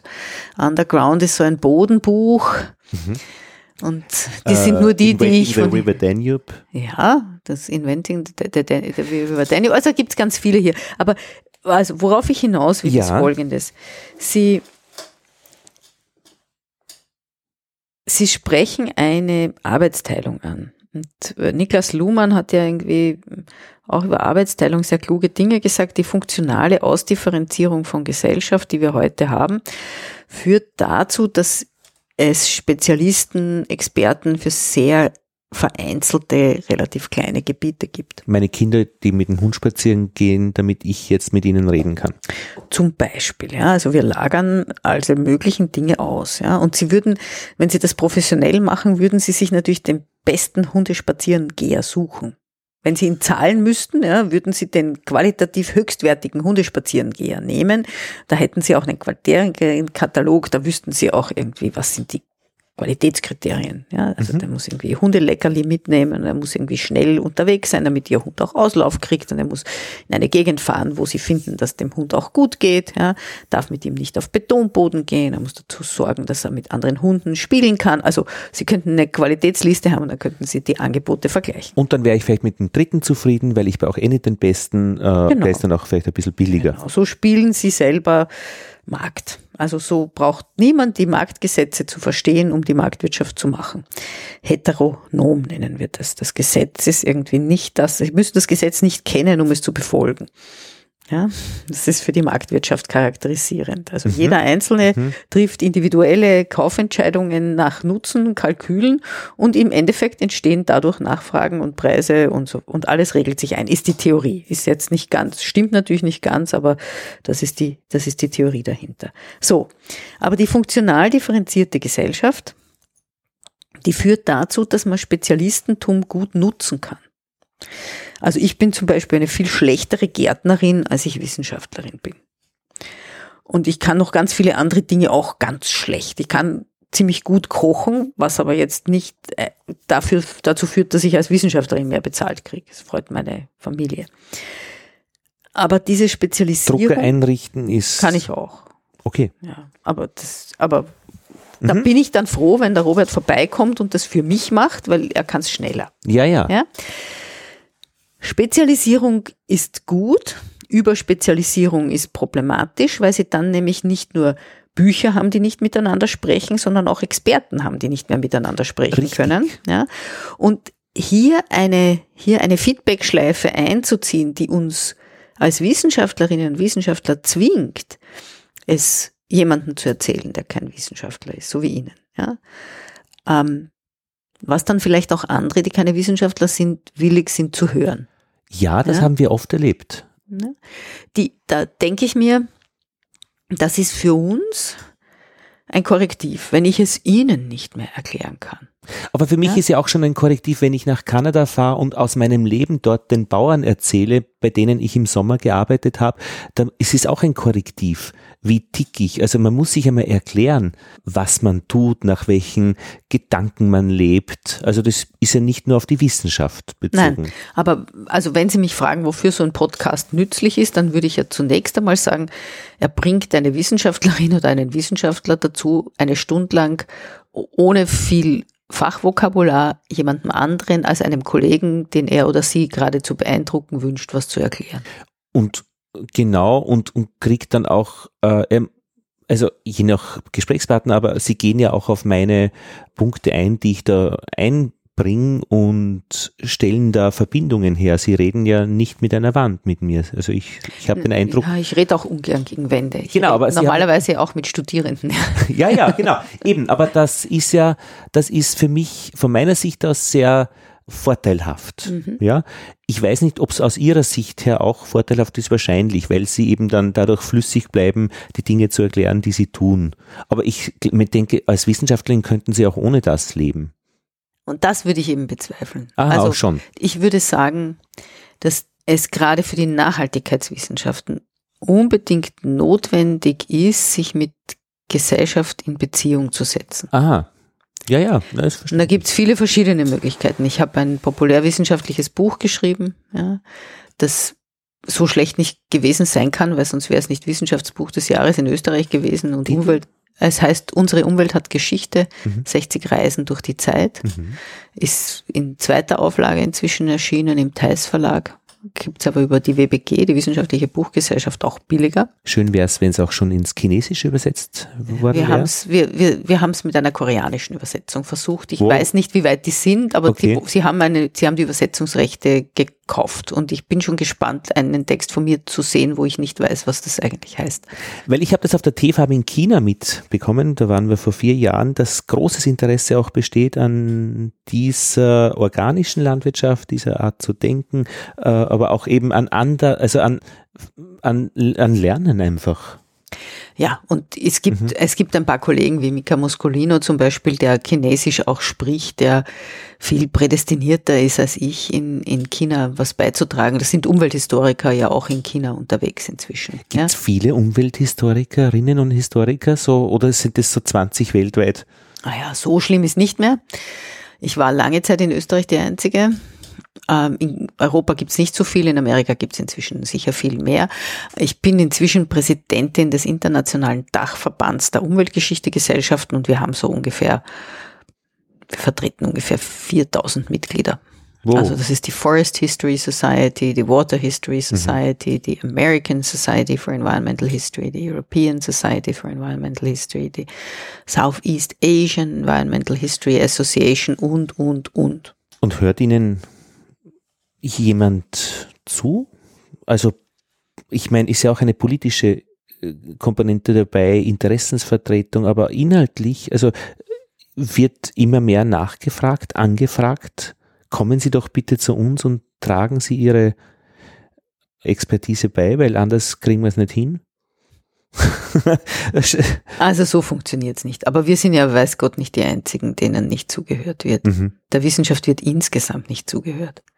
Wie könnte denn das mit dem Klimawandel irgendwie funktionieren? Ja? Ihr habt gerade Forschergeist äh, zum Thema Klimawandel gehört äh, und der Forscher hat eben auch relativ indigniert gesagt, naja, da gibt es dann schon Klimakonferenz, aber letztlich tragen das die Leute dann zurück in ihre Länder und dort hört ihnen politisch niemand zu. So ist es.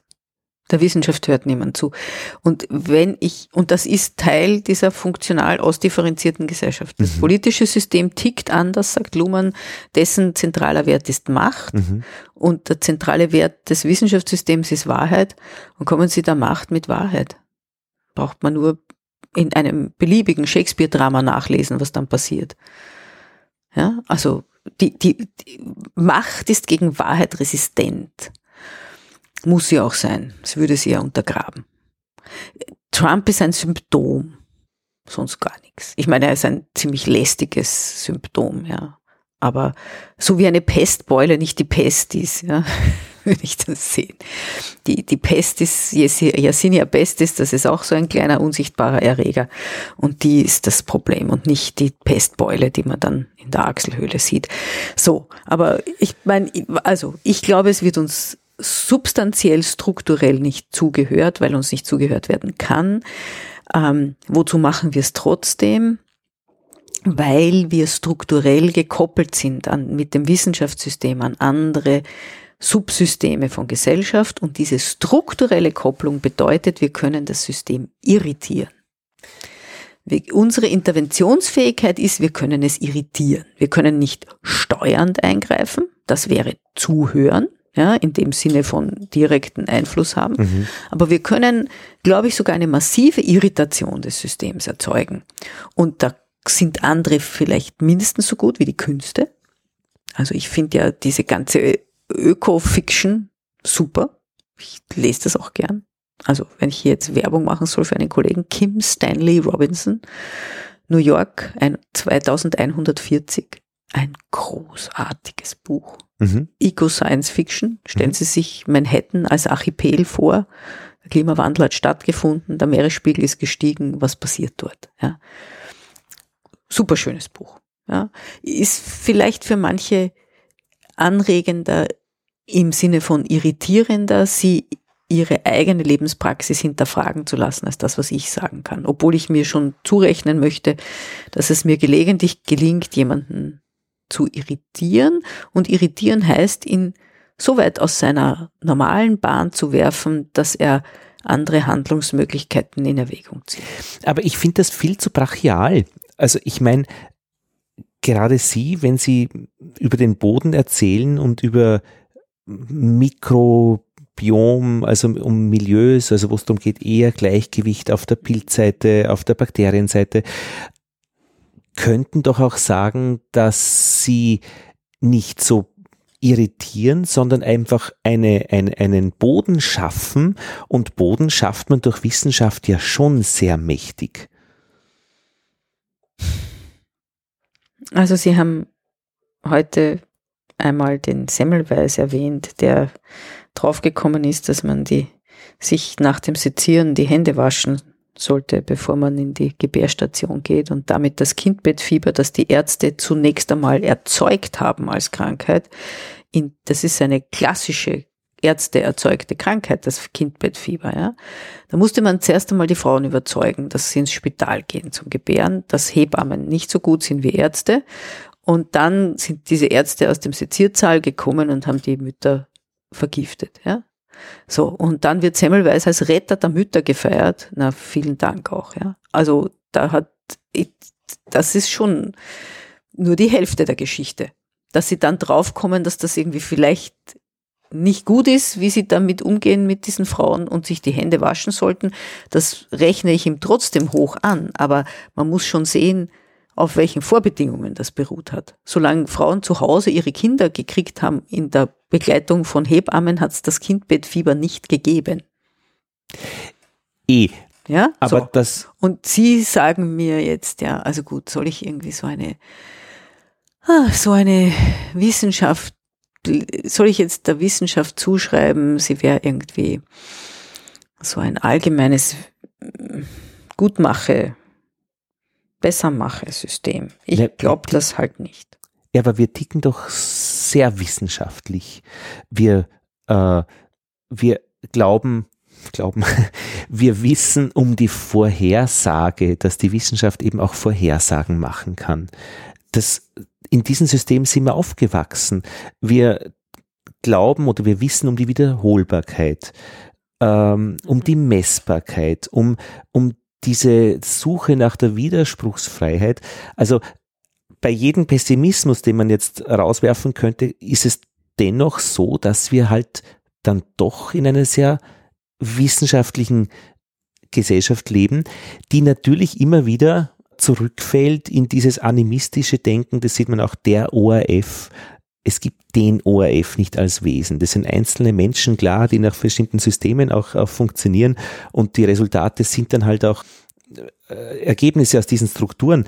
Aber dieses Animistische, das fällt uns halt immer wieder rein. Aber in Summe glaube ich, und das ist jetzt die Frage nach der Wahrheit. Also ich glaube, dass die Physik ja nicht die Suche nach der Wahrheit ist, sondern die Suche nach der schönsten Geschichte. Nach der, die das, was wir hier erleben, am besten beschreibt. Mhm.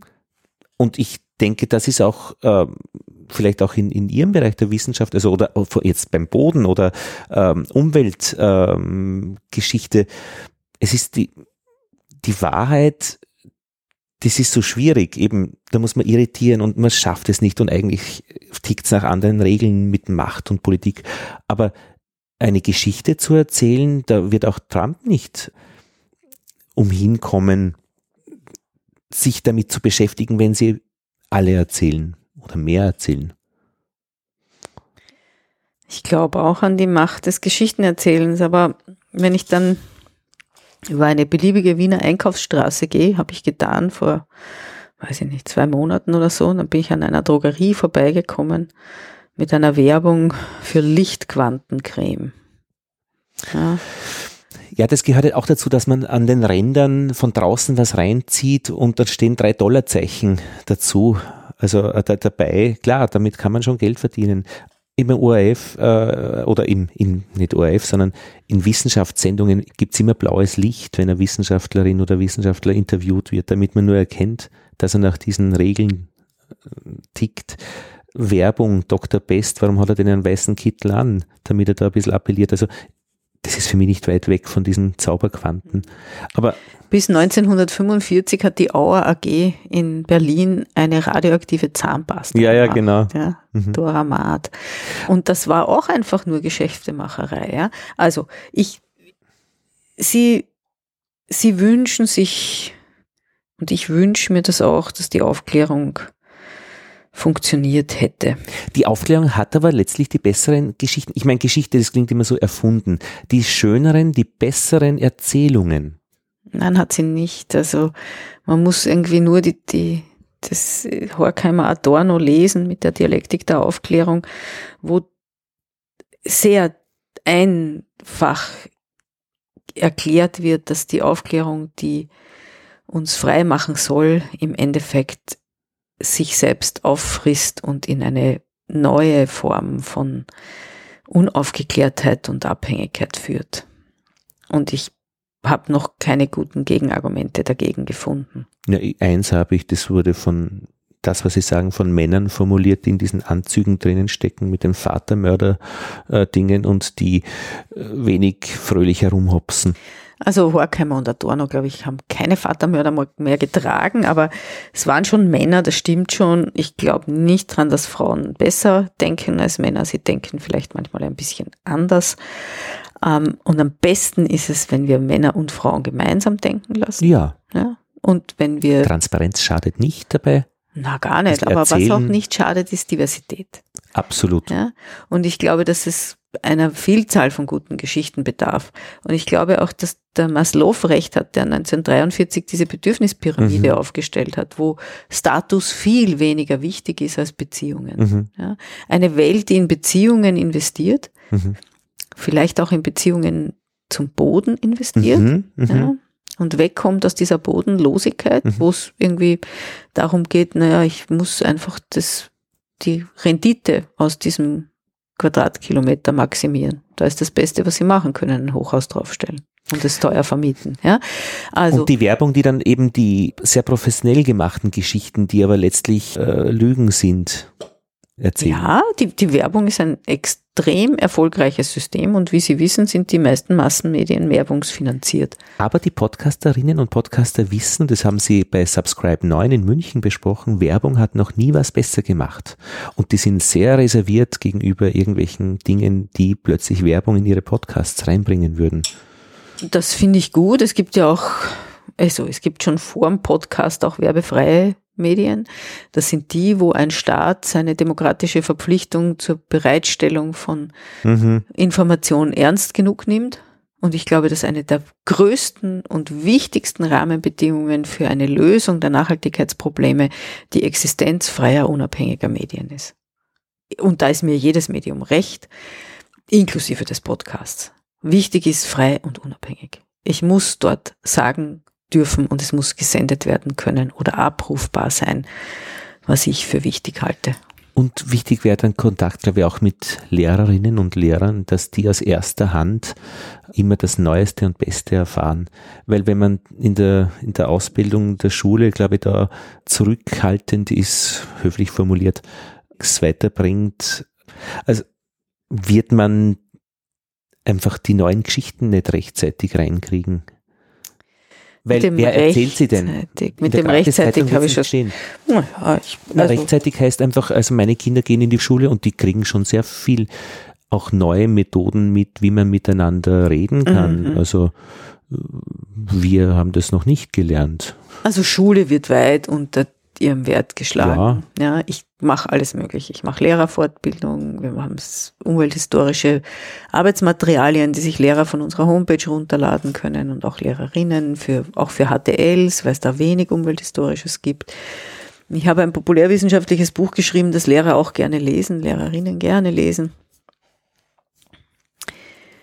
Ich glaube, dass man trotzdem sehen muss, in diesen SDGs, über die wir auch schon gesprochen haben, mhm. in Nachhaltigkeitszielen hat Österreich auch deswegen schlecht abgeschlossen, abgeschnitten, weil es eines der am wenigsten inklusiven Bildungssysteme mhm. hat. Die Durchgängigkeit für Menschen aus dem, mit einem bildungsfernen Hintergrund in die tertiäre Bildung ist in Österreich katastrophal mhm. schlecht. Wirklich ja, schlecht. Ja, ja, ja. Und so trägt das Bildungssystem zur Wiederherstellung, zur Reproduktion von gesellschaftlicher Ungleichheit bei. Und was ich noch sehr stark bemerke, weil ich ja bin ja vom Land, ähm, was dort ganz schlecht geht und darum gehe ich auch nicht aufs Land zurück, ist dieses Schauen auf den Zustand. Ein großer Bauer ist der, der einen großen Traktor hat und viele Felder und ertragreiche äh, Ernte einfährt und das übertragen auf alle anderen Gesellschaftsschichten oder Gesellschaftsaspekte auch. Also dieses Zustandsstreben, man pflanzt eine Linde in, ein, in jeden Ort, das ist dann die Friedenslinde, der Friede als Zustand. Aber Friede ist ein Prozess und kein Zustand. Das ist die tägliche Auseinandersetzung mit Konflikten und die man nicht wegräumen kann und auch nicht braucht, sondern die man prozesshaft bearbeitet und das haben es alle nicht drauf. Und daher ist das Land für mich Brunzfahrt. In der Stadt gibt es halt wahrscheinlich aufgrund der Dichte an Menschen genug Prozesshaftes für mich, dass das Leben einfach spannend und interessant und, und, und auch, wie würde sagen, lebenswert macht. Aber dass wir uns Städte leisten können, die genau das können, da bin ich ganz bei Ihnen. Ich bin auch eine begeisterte Städterin. Ja.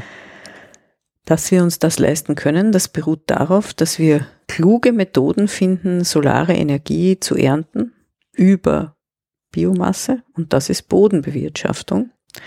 Und diese klugen Ideen, viele Menschen ernähren zu können, ohne dabei den Boden auszulaugen, ist im Endeffekt auch ein Denken in Prozessen. Es geht nicht um einen Bodenzustand, sondern es geht darum, die Bodenlebewesen in bei Laune zu halten. Ja, in, den, in, die, in die Möglichkeit zu versetzen, den Boden weiterhin fruchtbar zu halten. Also das heißt, einen Prozess. Sie, sie sind als als Bauer sind sie Prozessbegleiter von Bodenprozessen. Ja? Die Modernen haben das schon drauf. Also ich denke, die, die, die lernen auch schon was. Und ich glaube auch, dass die Landwirtschaftskammer genug gute Beratung macht.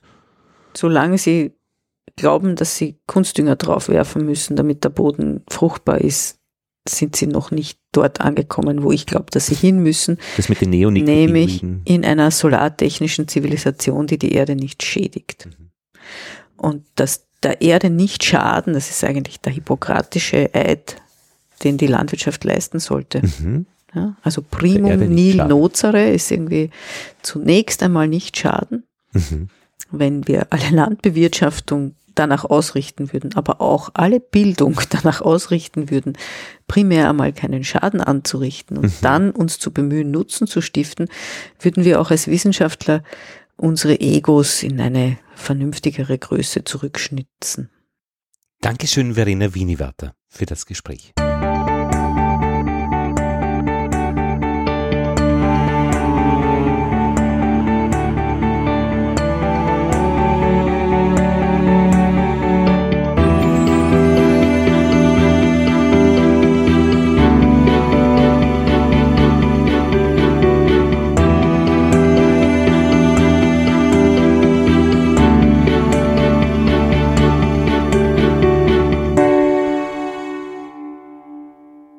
Jetzt zur Schulimkerei, zum Korrespondentenbericht nach Hamburg. Ich telefoniere mit Undine Westphal. Ihre Website findet ihr auf undinewestphal.jimdo.com. Ich werde es dann auch verlinken, dass man auch wirklich hinfindet. Sie hat dort eine ganze Informationsplattform gemacht. Auf sie bin ich aufmerksam geworden, weil im Deutschen Bienenjournal ein Interview mit ihr war. Und hier hören wir sie jetzt selbst. Frau Westphal, wie geht's denn bei Ihnen, bei den Bienen gerade? Also ich war heute tatsächlich an den Bienen, weil ich Unterricht hier in Hamburg in einer Schule hatte. Und zwar ist das ein Bienenprojekt von einer vierten Klasse und die Kinder waren fürchterlich ungeduldig, weil sie natürlich ganz, ganz lange die Bienen nicht gesehen haben. Und wir wollten heute einfach mal schauen, was die Volksstärke sagt. Das heißt, wir sind mit den Ki Kindern mit Imkeranzügen an die Bienen gegangen und haben tatsächlich den Deckel geöffnet. Wir hatten hier heute 13 Grad, das war kein Problem. Ja. Und die Kinder waren total fasziniert, weil die Bienen also total friedlich waren. Und die Kinder sind ohne Handschuh da gewesen und haben die Bienen von oben angefasst. Und das war heute natürlich besonders toll, weil die Bienen haben geheizt und die Kinder haben diese Wärme mit den Händen spüren können. Ach, da spürt man das, das richtig, war, nämlich, ja. Das war wunder, wunderschön, weil es sind natürlich auch ein paar ängstliche Kinder dabei, mhm. die sich nicht so sicher waren, ob das nun so sinnvoll ist oder nicht. Und es wurde selbstverständlich kein Kind gestochen. Und wir konnten hervorragend sehen, wie viele Bienen sich in dem Stock befanden. Und die Kinder waren total baff. Also das war unglaublich tolles Erlebnis. Ja, weil auch das Einheizen dann eine so eine spürbare Dimension kriegt, weil in der Schule ja, wird dann man, auch bald eingeheizt. Genau, dass diese Haptik, dass ja. man wirklich etwas empfinden kann, dass man etwas fühlen kann, ohne dem Insekten leid zu tun. Man kann also ganz zart, das, das lehrt ja auch dieses, dieses äh, ganz zarte Umgehen mit dem Insekt. Ja. Eben ganz vorsichtig die Hand drauflegen und man bekommt im Prinzip sofort eine Rückkopplung von, im, von der Biene weil dieses Vibrieren der Flügelchen und diese unglaubliche Wärme, die da rauskommt, ist natürlich ein tolles Erlebnis. Ich finde das schön, was Sie sagen, dieses ganz zart, also dieses Mittelding zwischen 0 und 1, also ja. fe fest drauf und gar nicht, da gibt es ja noch was dazwischen und dass das natürlich gerade für junge Menschen interessant ist zu lernen, nämlich ganz automatisch mit Anleitung, ja, ja, ähm, ja, ja. Das, das ist ja sehr passend. Ich habe das ich unterrichte am Abendgymnasium in Wien, äh, gestern im Mathematikunterricht ja. kennengelernt. Da ging es ein bisschen anders. Da, da habe ich die Schüler irgendwie ganz zart angefasst. Und zwar nicht mit meinen Händen, sondern mit Worten. Ja.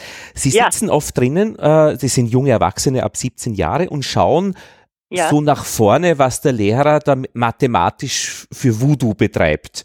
Also und sind fassungslos, was sich da alles tut, aber halten vorwiegend den Mund, weil sie höflich sind, weil sie ja. sich nicht trauen, weil sie sich, weil sie am Rande und naja, außerhalb stehen.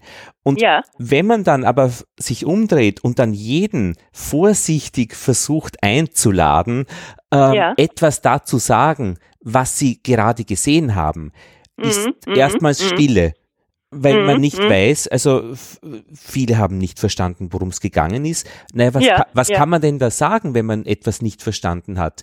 Da ja. kann man zumindest sagen, ich habe gesehen, dass sie gerechnet haben.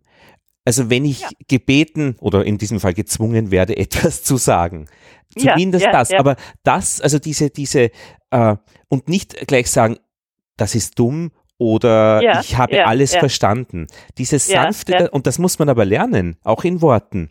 Und Auf bei jeden den, Fall. Und bei den Bienen eben mit, mit dem Körper, mit, mit, den, mit den Händen. Schön. Also die, die Bienen erziehen die Schüler, das finde ich immer so schön. Ja, automatisch. Also, aus, aus ihnen. Automatisch, ja, natürlich. Also diese, diese Ruhe, die von den Bienen ausgeht, also die, die setzt sich oder senkt sich positiv auf die Schüler nieder. Das finde ich immer so schön. Ja, verstehe. Und das ist ja auch so ein Organismus, so, ein, so, eine, so eine Klasse, nicht? Also, oder? Das ist so ähnlich wie so ein Bienenvolk. Das ja. hat auch seine Stimmung. Ja, natürlich. Sind ja auch alles weiblich. Ja, ja, ja. Nein, nein, nein. Ja, also schön. Ich war heute zum ja. Beispiel, ich hatte heute einen Unterricht in einer Klasse für geistige Förderung. Das heißt, da sind die Kinder, die eigentlich hinten überfallen. Ja. Und die bekommen regulären Schulunterricht. Und da haben wir, an dieser Schule haben wir gerade ein Bienenthema. Das heißt, diese Kinder da ist alles dabei. Da sitzen Kinder im Rollstuhl, da sind äh, Kinder mit epileptischen Anfällen, da sind äh, äh Bewegungsbehinderungen dabei. Und mit diesem kunterbunten Haufen machen wir auch ein Bienenthema. Und das ist so unglaublich wunderschön, ja. weil die Kinder ganz andere Fragen stellen und wiederum ganz anders damit umgehen. Und heute zum Beispiel hatten wir das Thema Honig was ja eigentlich nicht in die Jahreszeit passt, aber die Kinder waren unheimlich scharf darauf. Die wollten jetzt endlich mal Honig probieren. Und die Kinder haben mich gefragt, ob ich die Bienen gefragt habe, dass mhm. ich den Honig nehmen darf. Ja, schöne Frage. Fand ich fantastisch. Was haben Sie geantwortet? Ich habe gesagt, selbstverständlich habe ich höflich nachgefragt. Ja. Absolut. Und wie haben Sie Und? Sie haben es mir gestattet. Ja. Und Sie haben es mir gestattet. Ja, ja. Das ist ja, es ist ja wirklich ein Deal, den man mit den Bienen eingeht. Also Sie haben Absolut. ja gefragt, ja. Da gibt's ja eine, ja. eine vielleicht implizite Frage und nicht, nicht in Worten, aber man, man ist ja da in Verbindung. Absolut. Ah, schön. Wo es summt, da lass dich nieder steht auf einem ja. Täschchen von Ihnen. Äh, was hat denn das für eine Komponente äh, bei Ihrer Arbeit mit Bienen und Kindern in der Schule? Also, das ist die also Knuddeltasche. Die, das ist die Knuddeltasche, ja. Es ist, ähm, wir machen Kooperationen und wir von der Schulimkerei sind natürlich gezwungen, in irgendeiner Form an Gelder zu kommen. Das ist die Grundidee gewesen. Ja. Das heißt, ich muss schauen, wo ich meine benötigten Gelder herbekomme, damit die Schulimkerei weiterlaufen kann. Weil unsere Schule selbst ist nicht in der Lage, mir die Gelder zu geben und dann muss ich anders schauen. Ich habe eine ganz wunderbare Freundin, das ist eine Schneidermeisterin und diese Schneidermeisterin näht mir Bienentaschen. Und diese Bienentaschen darf ich verkaufen und da bekommt die Schneidermeisterin ihr Materialgeld und der Rest, der ist für die Schulimkerei als Spende. Ah ja. So ist das zustande Schön. gekommen. Ein anderes Täschchen, da ist die Aufschrift Honiggeld. Genau, das braucht jeder Imker. Und ja, Time is Honey. Genau, genau, genau. Wie sind Sie denn zur Schulimkerei gekommen? Weil ich Sie, Sie machen das ja wirklich professionell im Sinne von umfassend. Sie haben ein ganzes Programm. Ja. Wir werden das auch auf der Website äh, genau. verlinken, damit man sich auch wirklich umschauen kann. Einerseits machen Sie ein Programm mit Wissen, ähm, andererseits, ja, wie sind Sie denn dazu gekommen?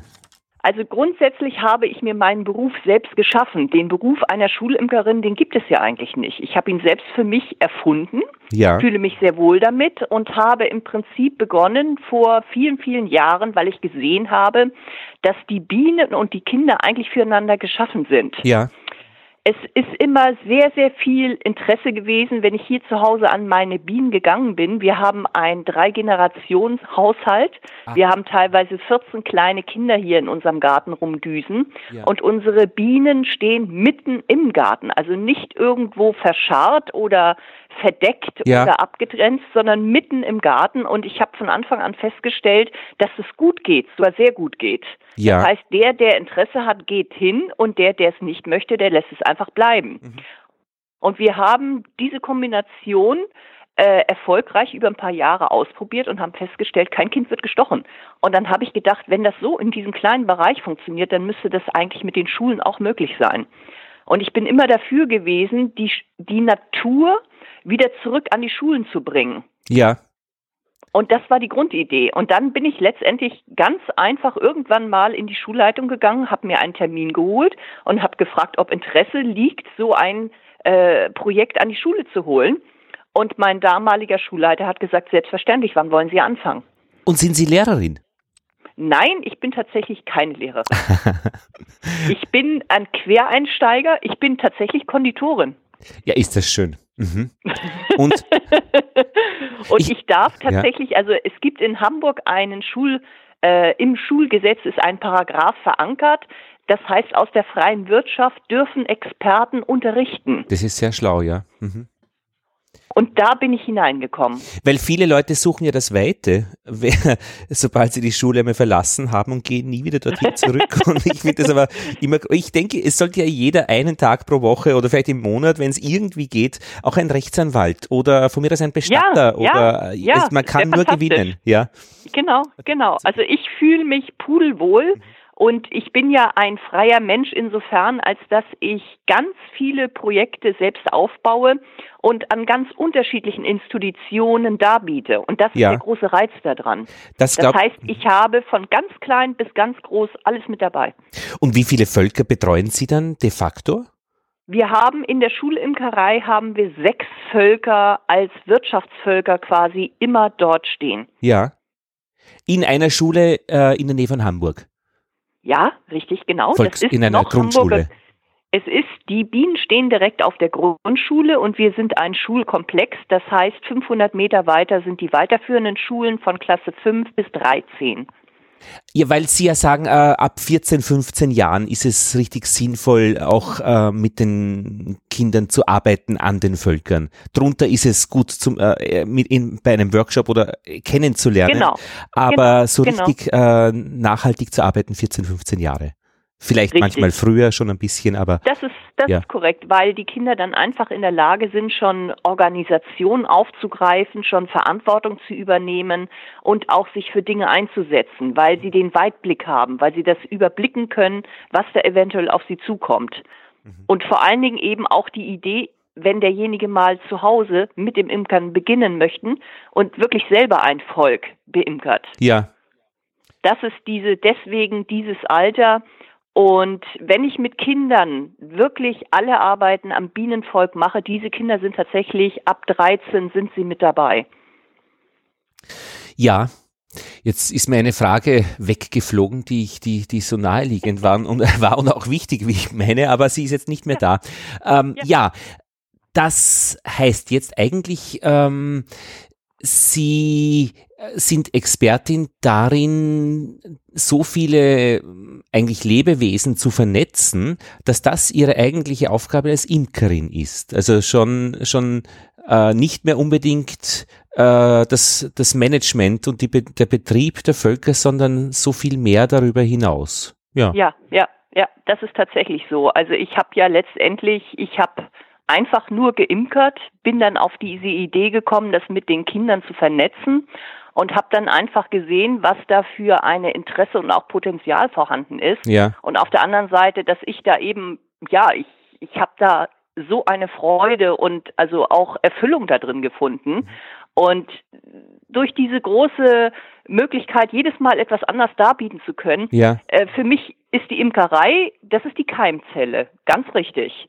Aber dieses Drumherum, das ist das, was ich so großartig finde. Denn letztendlich, es ist nur diese kleine Biene, mhm. aber man kann da eine Geschichte drumherum mhm. konstruieren. Mhm.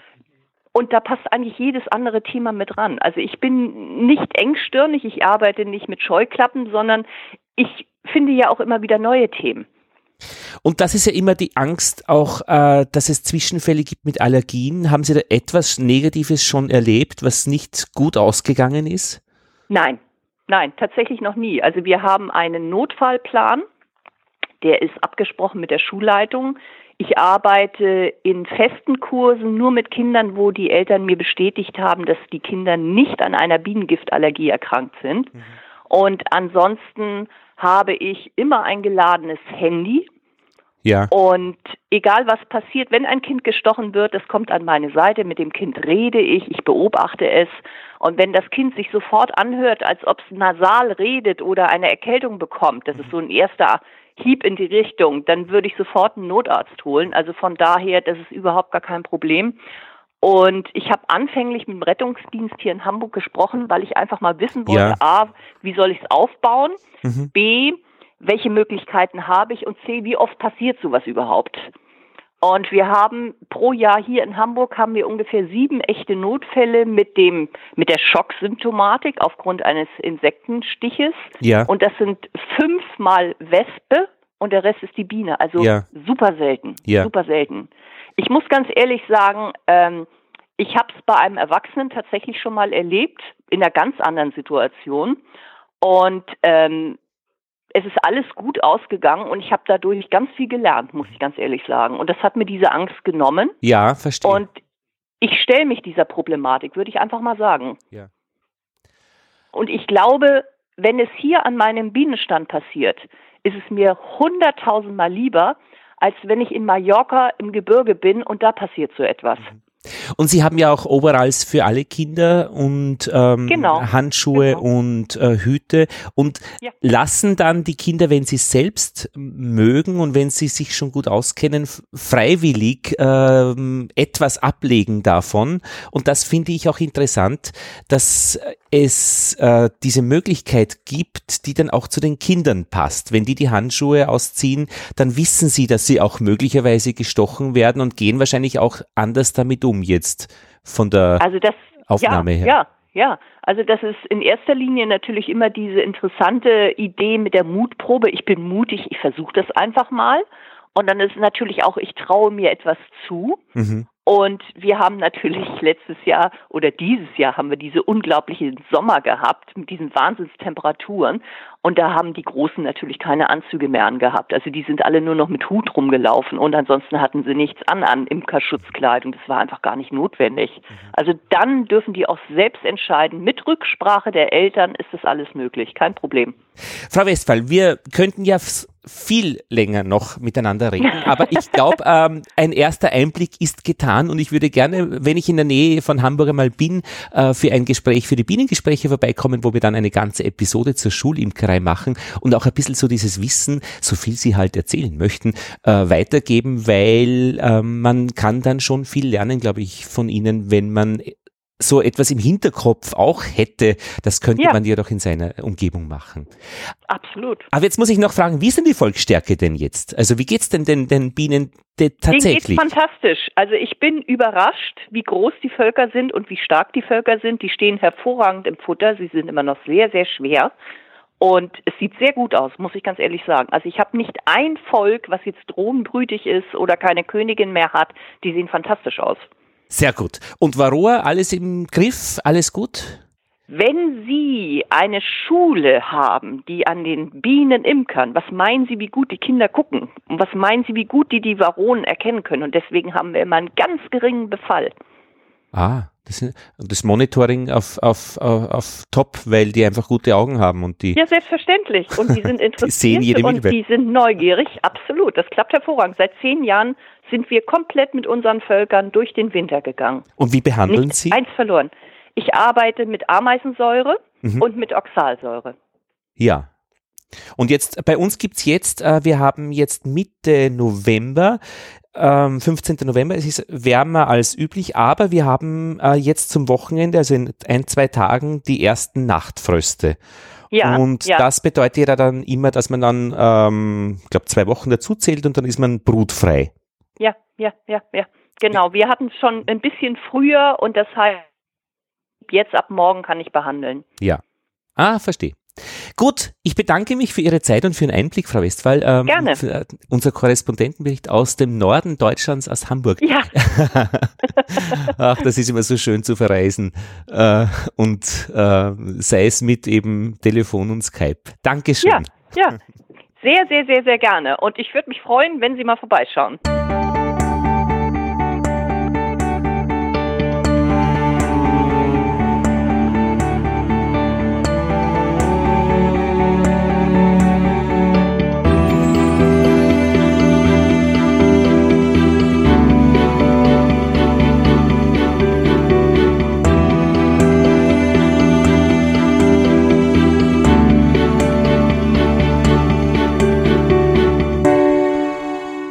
Und das war's dann schon. Das waren die 41. Bienengespräche Mitte November 2018. Lothar Bodingbauer verabschiedet sich aus Wien mit einer Bitte, wenn es Rückmeldungen gibt, an feedback at bienenpodcast.at. Ich freue mich über Ideen und vielleicht auch Angebote, worüber wir reden könnten.